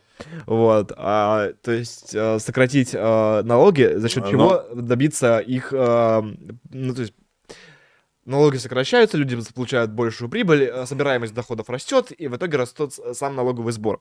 Но э, Листрас так сильно хотела это сделать, а, что она решила это сделать сразу. И объявила о том, что она сократит налогов, э, сократит налоги, и бюджет недополучит 45 миллиардов фунтов стерлингов. И одновременно с этим, вот почти вот буквально в тот же тайминг, Листрас, как настоящая либертарианка, э, как э, новая э, железная леди, объявила о том, что она профинансирует энергетику британцев на 150 миллиардов фунтов стерлингов. То есть ты ну, уже понимаешь математику, да? А, 45 миллиардов бюджет не получает, и 150 миллиардов бюджет дополнительно тратит. А на фоне этих новостей внезапно фунт упал. Да, Вот. После чего неожиданно. э, Банк Англии ну, в- начал скупать а, облигации, на что потратил еще там э, 60 миллиардов фунтов. Вот. После чего э, прогнозы экономические по Британии из э, просто отвратительных стали супер отвратительными. Другими словами, либертарианство Британии полностью провалилось. Не было Полностью. либертарианством даже. То есть, типа, ты с одной стороны снижаешь налоги, а с другой стороны повышаешь э, как бы субсидирование Знаешь, что это непоследовательно довольно логично, потому что сама Ли- э, Листрас родилась э, в семье радикальных леваков. Да, вот, кстати, премьер-консерватор родилась в семье радикальных леваков, и более того, изначально она поддерживалась э, левых взглядов, причем левее лейбористов даже. Вот радикально левых взглядов. Э, самое смешное то, что она поддерживалась не, не только радикально левых взглядов, но и выступала против монархии, то есть она была республиканкой. А, более того, в 1994 году она а, выступила с известной антимонархической речью. И более того, она активно критиковала Маргарет Тэтчер, не поверишь, в то время. Вот. а, и тут какой-то вот неожиданный политический разворот у дамы случился. И у меня есть предположение, с чем это связано. С чем же? С тем, э, что сменился политический режим Российской Федерации. И на, на самом деле, э, по катастрофичности, Интересно. которую э, Листрас принесла Британии за блин, 44 дня, э, я думаю, что ей можно давать там, типа, генерал-майора уже. Мне, мне, м, Внешний а, развед. Ну, в общем, вся биография Листрас, которую вот я как раз пролистал, э, э, прочитал по э, диагонали PS3, она говорит, то, что человек совершенно без, без всяких убеждений, взглядов, Абсолютно. Просто ноль. Но я еще наткнулся на еще одну смешную историю про Листрас. А, значит, э, семья — это не только родители. Вот. У Листраса есть две дочери. Мгм. Но с доч- дочерьми проблема, которая заключается в том, что хуй стоит от кого. И буквально. А, Значит, в 2000 году. Она была замужем за финансовым, дик- э, финансовым директором неким Хью Лири. А потом уже через пять лет выяснилось э, то, что она ебется с политиком-консерватором Марком э, Филдом. Вот она изменяла мужу. А уже в шестом году родился ребенок. Первый у Листрас, Фрэнсис. И тут загадка Джека Фреска. От кого? Самое смешное, то, что а, ей удалось убедить мужа, что старшая дочь все-таки от него, а не от э, политика, с которым она трахалась. В общем, очаровательная женщина, а как ни посмотри. Вот. То есть дочь непонятно от кого, вот, э, изменяла мужу, изменяла убеждениям неоднократно, а, поэтому вот такие результаты сомнительные. В общем, ее недолгого управления, мне кажется, более чем закономерно, Да, исходя из ее есть- личных качеств. э, не, не только же э, а- основной, наверное, маркер некомпетентности и почему Листрас так сильно э, проебала свой рейтинг, мягко То, говоря. что она не знает, э, где Ростов с Воронежем находится. Вот. А, Дело-то еще же и в кабинете Листрас. Ой, там же полный Там праздник был. Да, да, да, да, да, да, да, Дело да, да. заключается в том, что Лиз Трасс, она сказала, что мы, как настоящие консерваторы, наберем, а, короче, Все, кроме белых мужиков. да, да, да, да, на- наберем супер охуенный кабинет Там министров, который будет абсолютно Всех тварей, Короче, короче, вот да. э, лю- люди вот, самого загадочного происхождения на свете, самых странных сексуальных ориентаций, самыми странными генетическими мутациями, хирургическими операциями, блядь, И генетическими вырождениями, и да. генетическими вырождениями. Вот, они вот придут в мой кабинет и будут править Британией. И станет она снова владычицей морей. 45 Вот, э, дней. И да дело-то не в этом, дело заключается в том, что Что-то- кабинет-то распался еще до 40 Да, он не То есть у нее, во-первых, куча мини... Такого количества дегенератов не нашлось. Ми- да. Все министры, которые... Нет, дегенераты нашлись. Да они- они управлять не смогли, да. Удивительно, вот это поворот, как бы. Казалось бы. Они, во-первых, перессорились друг с другом. Все. Насмерть. Оказывается, что все эти генетические вырожденцы, которые, ну, как бы у них есть общий э, денотат, а, вот, общий знаменатель, они друг друга, блядь, ненавидят просто в усмерть. Вот. А, они разосрались, они начали постепенно покидать этот кабинет. У нее, то есть, ну, как бы, рекорд для Листрас это не только ее рекорды, потому что у нее есть, И- например... и- ну, я напомню новость, когда в Париже была массовая драка трансов и лесбиянок, короче. Я не помню, кто победил, но это очень похоже на то, А. Там как бы, как бы секретарь а, администрации трасс, она э, тоже побила рекорд, который она ушла за день до самой трасс, короче. И это тоже, типа, вот самый э, рекордно короткий срок э, нахождения вот э, в админи... эт- этого человека на той же должности. Вот. Э, ми- ми- министры посрались. Тут, Министры... э, из- извини, тут смешная шутка про семейные отношения Листрас. Э, Гжегош пишет э, да, в Дрянском собрании прямо Люба Сухоль. Кстати, да, правда, похоже. Вот. Короче, я не знаю, если... Я, я искренне надеюсь, что э, вот такие должны быть у нас агенты, а не как э, вот э, те, кто в Солсбери были, я уже забыл. как. Как там этот... э, Печушкин, Чикатило? как Да? Петрович Чикатило, точно. Э, Петров и Баширов. Да, да, Петров и. Баширов. Два брата-акробата, да. Мгм. Не, ну Лис- Листра замечательная, конечно. Я буду скучать по ней. Вот. Да, я думаю, что все, кроме британцев, будут по ней скучать. Вот. И, к сожалению... Но э, не оставляет надежды, впрочем, Борис Джонсон. Вот. То есть, как бы, Лиз Раст-то, конечно, уходит, но возвращается с а, наибольшей а, вероятностью Борис Джонсон. А если не он, то какой-то индус вообще. Вот. Я не помню, как его зовут. Танак Сушак как-то там. Вот. Ну, так, Танак? в целом похоже. Я абсолютно уверен, что ты сказал неправду. Сушак, Танак. Танак, Сушак. Вот. Какая тебе разница? Индусы, индусы, я Ну, не ну, знаю. Звучит, правда, похоже. Сушак. Короче, ну нормально. Ну, будет поправить Британию Сушак. Замечательно. Не вижу э, никаких проблем. Ну, в общем, э, Листрас, э, гудбай. Вот. Ну, и... а, да. Джонсон, кто ну, там будет. Конечно, это шлюха в течение всего своего правления. Каждый раз, когда ее кто-то предъявлял за ситуацию с, с энергетикой, а потом с экономикой, она говорила, ну, Путин, блядь, мразь. Ну, конечно. Я, слушайте, ну... Так Байден то же самое делает в Америке. Да, но, типа, вы правда ёбнуты, ну, типа, вы правда думаете, что этим можно отговориться, типа, всегда будет. А, я думаю, что после этой войны, вот как только вот, выиграем, нужно будет отправить Путина управлять Америкой и Британией. Возможно, он справится. Вот. Может быть, может быть. Э, давай ответим на донаты. Набралось достаточно уже, мне кажется. У нас их штук 15. Вот, а... И э, пойдем к, заключить... к заключительным темам, я думаю. Мы уже в эфире 2,5 часа. Да. Железный Д прислал э, 100 рублей и написал э, «Хуй пизда, пиндос залупа». Хохолы сосуд британцам, которые вообще тупые. Там ебанашка какая-то пришла, бабку похоронила и ушла. Ха-ха-ха, ржака. Ладно, пойду бахну пиван до пола и запущу пару десятков калибров в хохлов. Вообще, какая же охуенная тема Телеграм. Спасибо, Дмитрий Спасибо, Анатольевич. Дмитрий Анатольевич. 8709 6N7 Е5К А4УВ. Кожеедовичу на репетитора по-русскому прислал 669 рублей. Нет, мы не спонсируем Кожеедович, деньги Прекра... берем себе. Прекрасный у вас никнейм. Да, очень удобный, спасибо.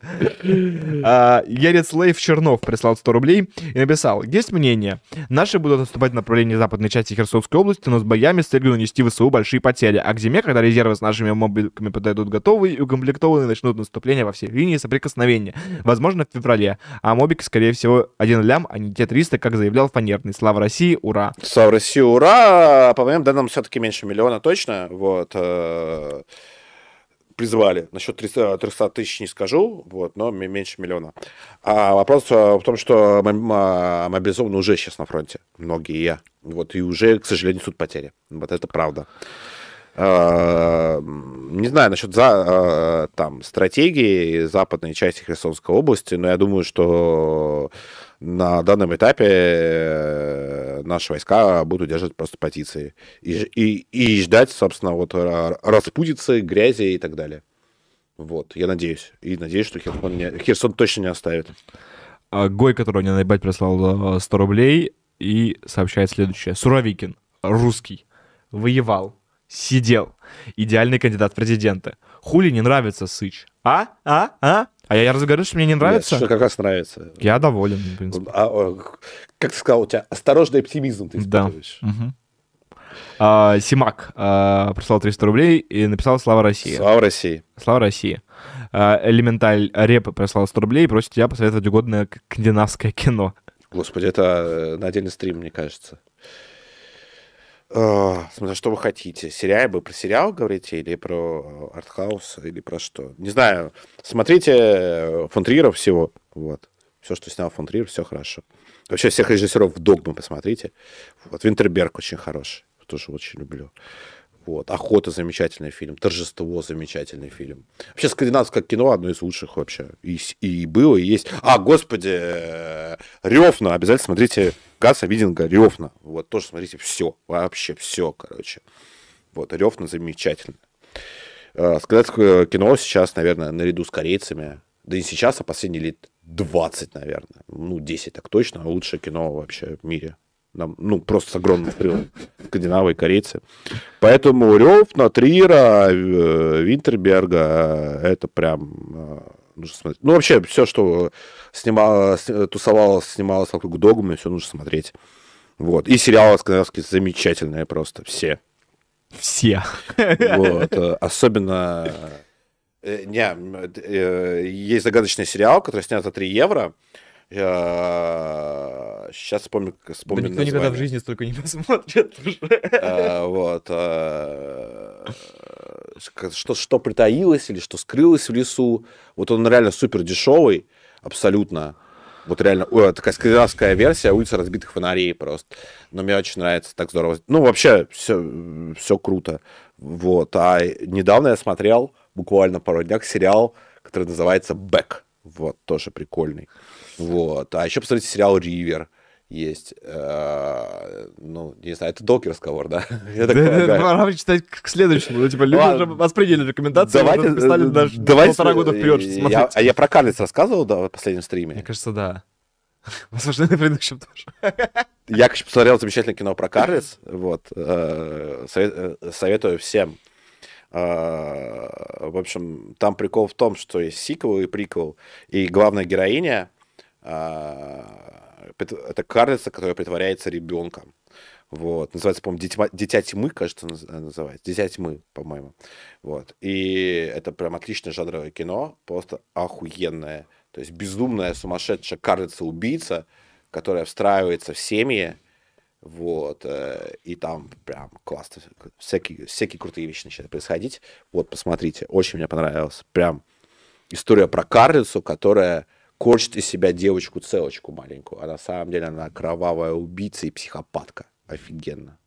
А, священник Павел прислал 300 рублей и написал, Бульба в своем ТГ-канале написал, что Стрелкову разрешили отправиться на фронт, чтобы повесить на него сдачу Херсона, по примеру, Славянска. После этого вопросов к Бульбе больше нет. А как можно повесить сдачу Херсона на э, сдачу Херсона на Стрелкова, если Стрелков не командующий группировкой войск? Там.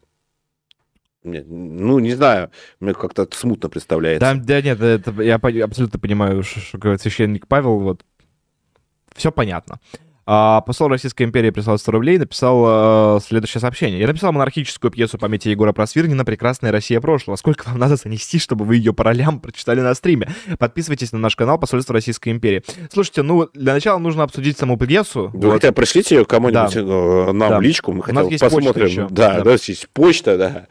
Вот. Присылайте на почту, а, мы хотя бы посмотрим, о чем идет речь что подписываться просто под... Э, так-то про ля мы читать умеем вообще. Все что угодно, да. Но как бы вы пришлите хотя бы материал, о чем идет речь. Вот. Достойна ли эта э, пьеса, типа, зачитывания на стриме, нам нужно определиться, прямо скажем. Да, прям все так. Вот, Бульба прислал еще 100 рублей и, напис... и спрашивает, пацаны, кому из адекватных кому из адекватных украинских каналов свои пеструны отправляете? Я вот с Арестовичем иногда перестреливаюсь. Не знаю, я, я пеструны украинским каналам не отправляю. А ты отправляешь? Я думаю, тоже вряд ли. Я даже... У меня даже фотографий нет.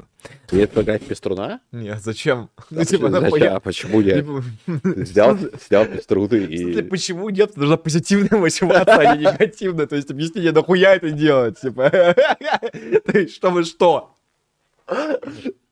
Ну, не знаю, короче, там, э, свадьбик пики всем подряд. Так, так, так кому ты шлешь дикпики? Я никому не шлю. Тогда зачем тебе фотография без струна? А то, э, чтобы был. Чтобы слать дикпики. Вот. Не, я, я вообще не шлю дикпики. Я вообще не люблю переписываться с людьми. Мне вообще, в основном, просто мне, если вот не таком люди пишут, они в основном пишут какие-то странные очень вещи, как правило. Э, это даже не предъявы и не, наоборот, э, респекта, а прям какая-то какая странная срань всегда приходит, вот.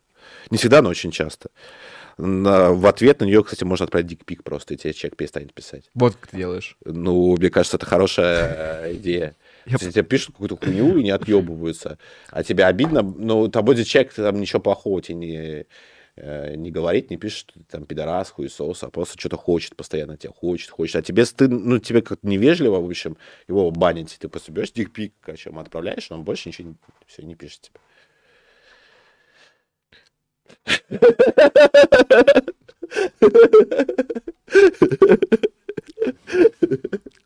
Можно чужой дикпик отправить, если ты свой не хочешь. Так это вообще странно, пиздец. Ну, ты, типа, ну ты просто дойди, хуй, короче, в интернете отправь.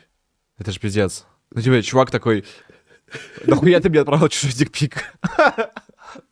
Ну, а, ты, а ты взял, замолчал, больше не отвечаешь ни сообщения. Ты ёбнутый, ты искал в интернете дикпик, чтобы отправить его мне? Ну, знаешь что? Я видел, спасибо. Я не знаю, но... Типа. Я не вижу в этом ничего странного. Ну, может быть, самая хуевая ситуация, которую только можно себе представить. А, старуха с царским спасом прислала 100 рублей и написала, Жмелевский только за, я ему передал. У него сообщение дофига, скажи, кто именно... А, у него сейчас стрипкста. Ему все передали. Привет Жмелевскому. Все, договоримся. Все, Тирион Таргарян. Uh, прислал, прислал 350 рублей и написал, зрители уже обращали внимание, и я сейчас это заметил. Свят удивительно похож на Репкомена. Ну, Заслана про меня просто пишет постоянно, на самом деле. Метафора. Бабка войны 1940 Пелоси. Я, кстати, в Хорватию полетел на крымскую платформу. Хз, откуда в Хорватии Крым. Прикиньте, сейчас в Югославии опять война начнется. Ржака. Могу, кстати, к вам в студию приехать, чтобы вы попиздились. Весело будет. Приезжай, Нэнси. При- Приезжай. При- Приезжай. Приезжай, бабка. Вот у у нас сейчас началась игра, которая заключается в том, что на, на- на- те, кто смотрит этот стрим, точнее, это все один человек, вот, и пишут сообщения так, как будто они знаменитости. Вот. Я подсмотрел этот прием в паранормальном Веллингтоне. Новозеландский сериал — это самое странное. Ну, ладно. А, Тирион Таргарян прислал 350 Я рублей. слышал про сериал, но не смотрел его вообще. Он прикольный, знаешь. Я вот типа- слышу, слышу, мне даже Вот советовал. иногда кажется, он иногда кажется, что он слишком банальный юмор, но потом втягиваешься, понимаешь, что реально прикольный юмор. Вот еще у них на каждой, каждая заставка новая. Ну, в смысле, там разные шутки у них. Вот.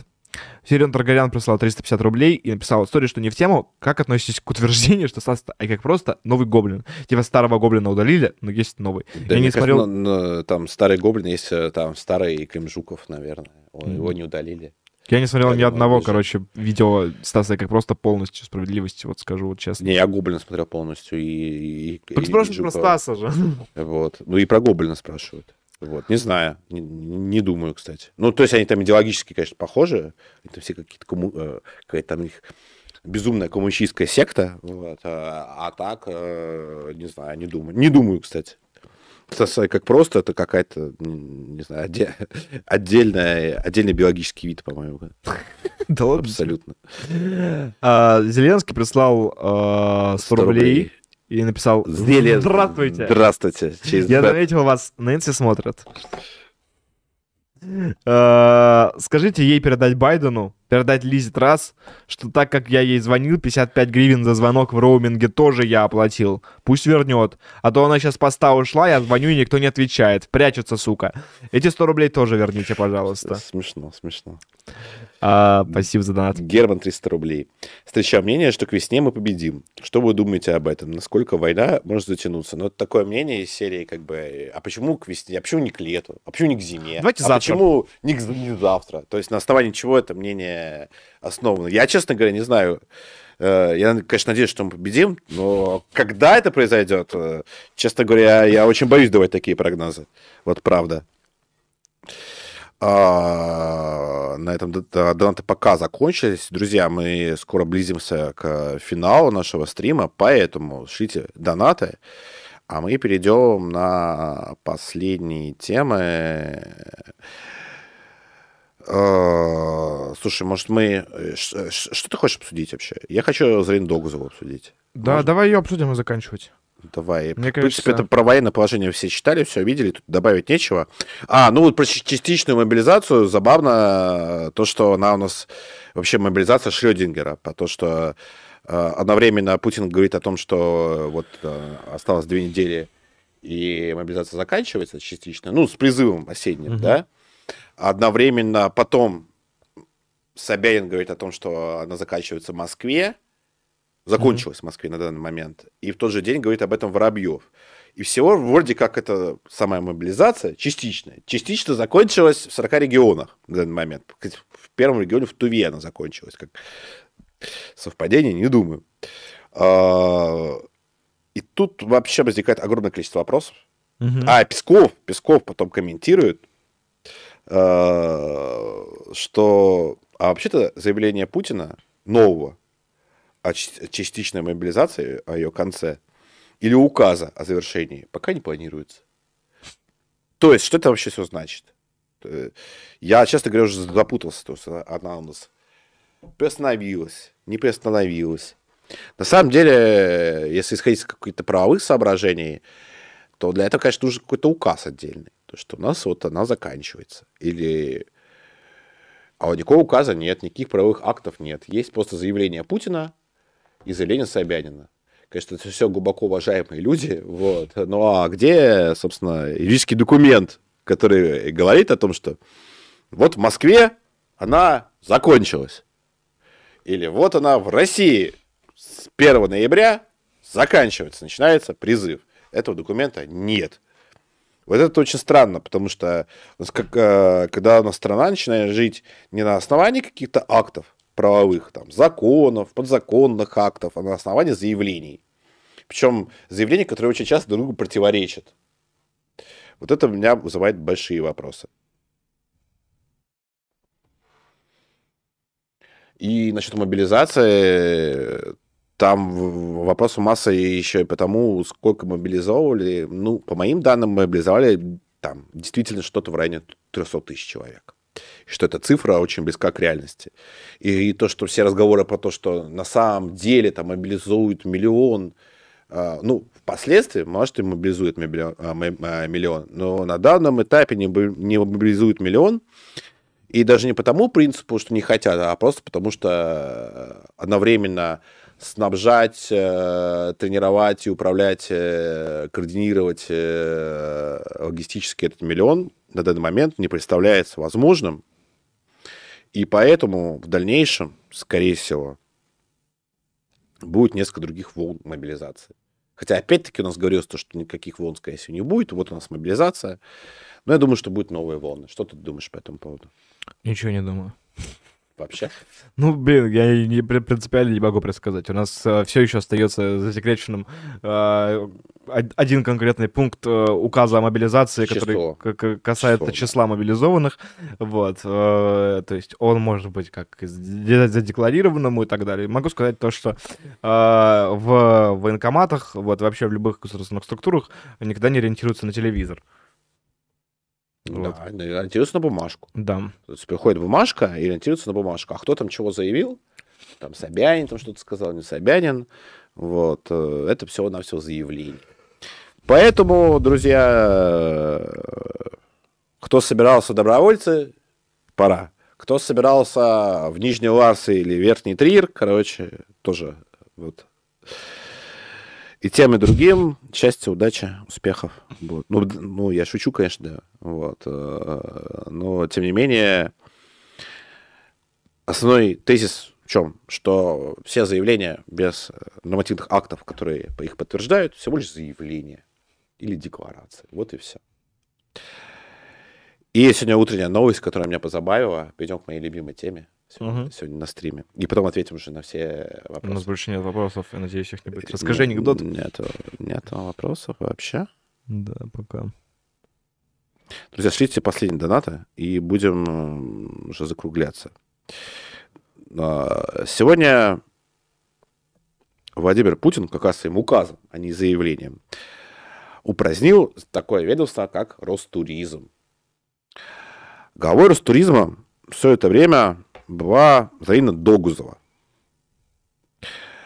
И в основном, чем запомнил, запомнилась она и Ростуризм, тем, что программа туристического кэшбэка, который никто из моих знакомых не пользовался, я тоже не пользовался. Хотя Артем говорит, то, что это очень выгодно и круто, но он тоже им не пользовался. Вот. Мы до стрима просто обсуждали. Вот. И, собственно, всевозможные там а, девичьи и гламурные э, телеграм-каналы обсуждали эту догжу. Слушай, ты знаешь, у нас в Российской вот. Федерации, в принципе, есть э, такая штука, что есть очень много выгодных и крутых штук, которыми ты, каждый может воспользоваться, буквально, вот любой гражданин. Вот. Там условия минимальные, но их нужно выполнить. И вот эти условия обычно, типа, в пизду их выполнять. Ну, то есть, типа, э, как бы очень... Они такие маленькие, так лень. Вот, и поэтому государство очень много денег экономит. Ну, вот, кстати, карьера э, Тогузовой, она вот такая классическая карьера для Российской Федерации. А, значит, Догузова через э, преподавателя МГИМО, испанской кафедры МГИМО, кстати, а, Алла Зинькович устроилась в администрацию президента.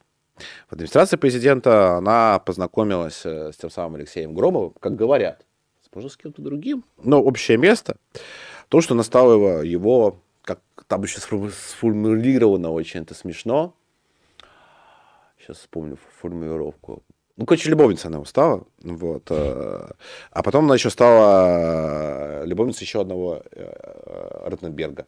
И, в общем, девочки талантливые из э, администрации президента решили найти... А почему, блядь, не создать ведомство, не сделать ее главой ведомства? Почему? Хорошая девочка. Вот. И так э, Догузова стала главой целого ведомства под названием Ростуризм. Хотя Ростуризм это сокращенно.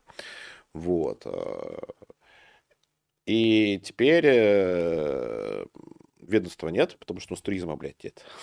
Куда?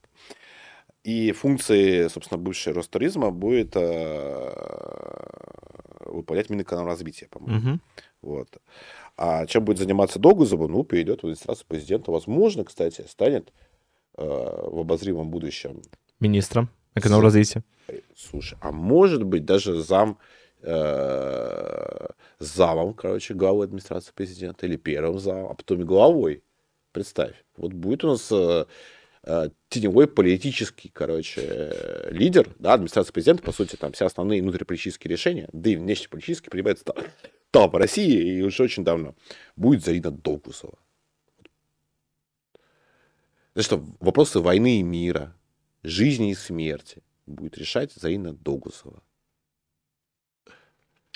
Ну, ты говоришь, что я пессимист, но я реалист. Я считаю, что это вполне возможно. Потому что, Ты пессимист. Потому что Российская Федерация это страна а, просто, как говорил Мельчаков, Эльдорадо. Здесь возможно все. И то, что Заида Догузова возглавит администрацию президента, а почему нет? Ты... Почему нет? Вот я не вижу никаких препятствий для этого совершенно. Дама, короче, убедила Громова, убедила Ротенберга. А почему она не может убедить кого-то еще? Может, видимо, ее аргументы очень-очень серьезные. Вот тут все говорят о том, что вот у нас э, случится э, нечто страшное, и потом вдруг, и потом вдруг. Готовимся к самым неприятным решениям. Зарина Догузова, главнокомандующая СВО. А... Э, и тут вдруг, короче, министр обороны Зарина Догузова ставит. А? Мне кажется, во-первых... А, хуже не будет. А, хуже не будет. Во-вторых, она при... Э, у нее есть уникальный... Она симпатичная хоть? Ну, посимпатичнее Шойгу, я тебе скажу. Ну, на мой вкус. Ну, Возможно, слушай, ты это... с тобой поспоришь, ну, открой, посмотри. Ну, типа, вот. кто угодно, типа, ну, э, подходит под это Во-вторых, она может э, говорить по суфлеру лучше, чем Шойгу, я думаю. Не думаю, я уверен в этом. Чем тебе не министр обороны? Вот все, э, все прочие, то, то Дюмина, министра обороны, тульского губернатора, если кто не знает, то э, даже Пригожина. Да не, вполне можно, ну, типа, я считаю. А, вот почему. Чем не новый министр? Мне кажется, отличный министр обороны нужно брать. Да. Нужно брать. Вот. Кандидат от царизма. Кандидат от царизма Зарина Догозова, министра обороны. Донаты, друзья. Да нет никаких донатов. Нет никаких донатов. Все, все устали нас слушать. Да, все да тут меня поправляют э, фильм «Что спрятано в снегу» называется. Вот, сериал. Посмотрите. А, вот. А, нет, есть. А, нет. Один. Нет, есть последний донат. Привет, Свят, привет, Сыч. Гражданин Катихона Рашист прислал 100 рублей. Здравствуйте, гражданин Катихон Рашист. Вы много общаетесь с непосредственными участниками СВО. Можете ли вы подтвердить или опровергнуть тезис нашей пропаганды о том, что ВСУшники массово употребляют наркотики, и это одна из причин того, что они часто идут в слабовые самоубийственные атаки? А, я могу сказать, что непосредственные участники СВО об это, это, это утверждают, но подтвердить или опровергнуть это невозможно. Э, как, как, как сказать, э, такие факты есть, безусловно. То есть я буквально о наркоте слышал от участника СВО на днях, ну, с их стороны. Другой вопрос, то, что я не уверен, что это явление какое-то прям супер массовое. И что там реально всех там обкололи ФСУшников, чтобы они шли лобовые атаки. Я, честно говоря, сомневаюсь в этом. А то, что это есть, то это, безусловно, правда, да. Я слышал это не от одного человека. Но я, у меня большие сомнения, опять-таки, в массовости этого явления. У Пригожина, кстати, в «Лучших в аду» есть момент со, с этим. Только там э, Хохол уверен, что наши употребили что-то, и поэтому отважно штурмут. Вот, то есть, э, возможно, это объясняется просто тем, что люди так объясняют отвагу кого-то. Может быть, может быть. Ну, это похоже, кстати, похоже на правду. Вот. Э, что, типа, человек не может сам по себе так штурмовать, он просто обкалывался. И, возможно, с той стороны утверждают примерно то же самое, такие же слушки разносятся. Ну, я думаю, что мы будем завершать наш э, прекрасный новостной стрим, друзья. Короче, все, кто не успел задонатить, обязательно подписывайтесь на дворянский чат. Я вот сейчас опять почитал. Так интересно, так интересно. Там про, люб- про любовь Соболь и Пеструн сейчас говорят, на самом Да, да, да. Вот, но, но не только про них деле. говорят. Но не только про них, но это, но это тема э, вечная, я бы сказал. Обе причем. Кстати, а что с Любовью Соболь? Она жива? Ты вообще в курсе? Да, жива. Жива, здорова, да? Ты, ты- ты- ты знаешь, что Навальному собираются за них дать 30 лет еще? Ты не слышал? да, да, да, слушай, Это совершенно точно прекрасная новость. Но которая- нет, слушай, там было, сразу, когда его закрыли, первый раз было понятно, что его, Да это понятно. да, что теперь- его выпускать не будут. Но теперь ему собираются дать срок за, короче, вот эту всю шайку людей, которые выступают на канале «Популярная политика». Вот. Друзья, Потому что их посадить Все, кто в чате на Ютубе задают вопросы, э, вы либо задавайте свои вопросы за донаты, либо добавляйтесь в дворянское собрание, и там вы можете задавать свои вопросы нам сколько угодно, мы будем отвечать. А просто на вопросы из э, чата мы почти никогда не отвечаем. Ну, кроме того, кроме тех редких случаев, когда они супер интересные или оригинальные. Вот, я, я, короче говоря, недавно провел в дворянском опрос, вот, в котором было два вопроса, типа, что для вас э, дворянский чат и зачем вы подписаны на ц- обыкновенный царизм, на зачем у вас платная подписка на обыкновенный царизм. И мне понрав- самый любимый мой ответ на первый вопрос э, звучил так, но самый любимый. Это недорого. Да, друзья, со- совсем недорого, так что подписывайтесь на Вот. дворянское собрание. Я надеюсь, что мы Херсон стоим, э, в войне победим, не знаю уж, к лету, к зиме. Вот, репок я вам не обещаю, Артем тоже. И, наверное, до новых встреч. Слава Мы не семь. А, Да.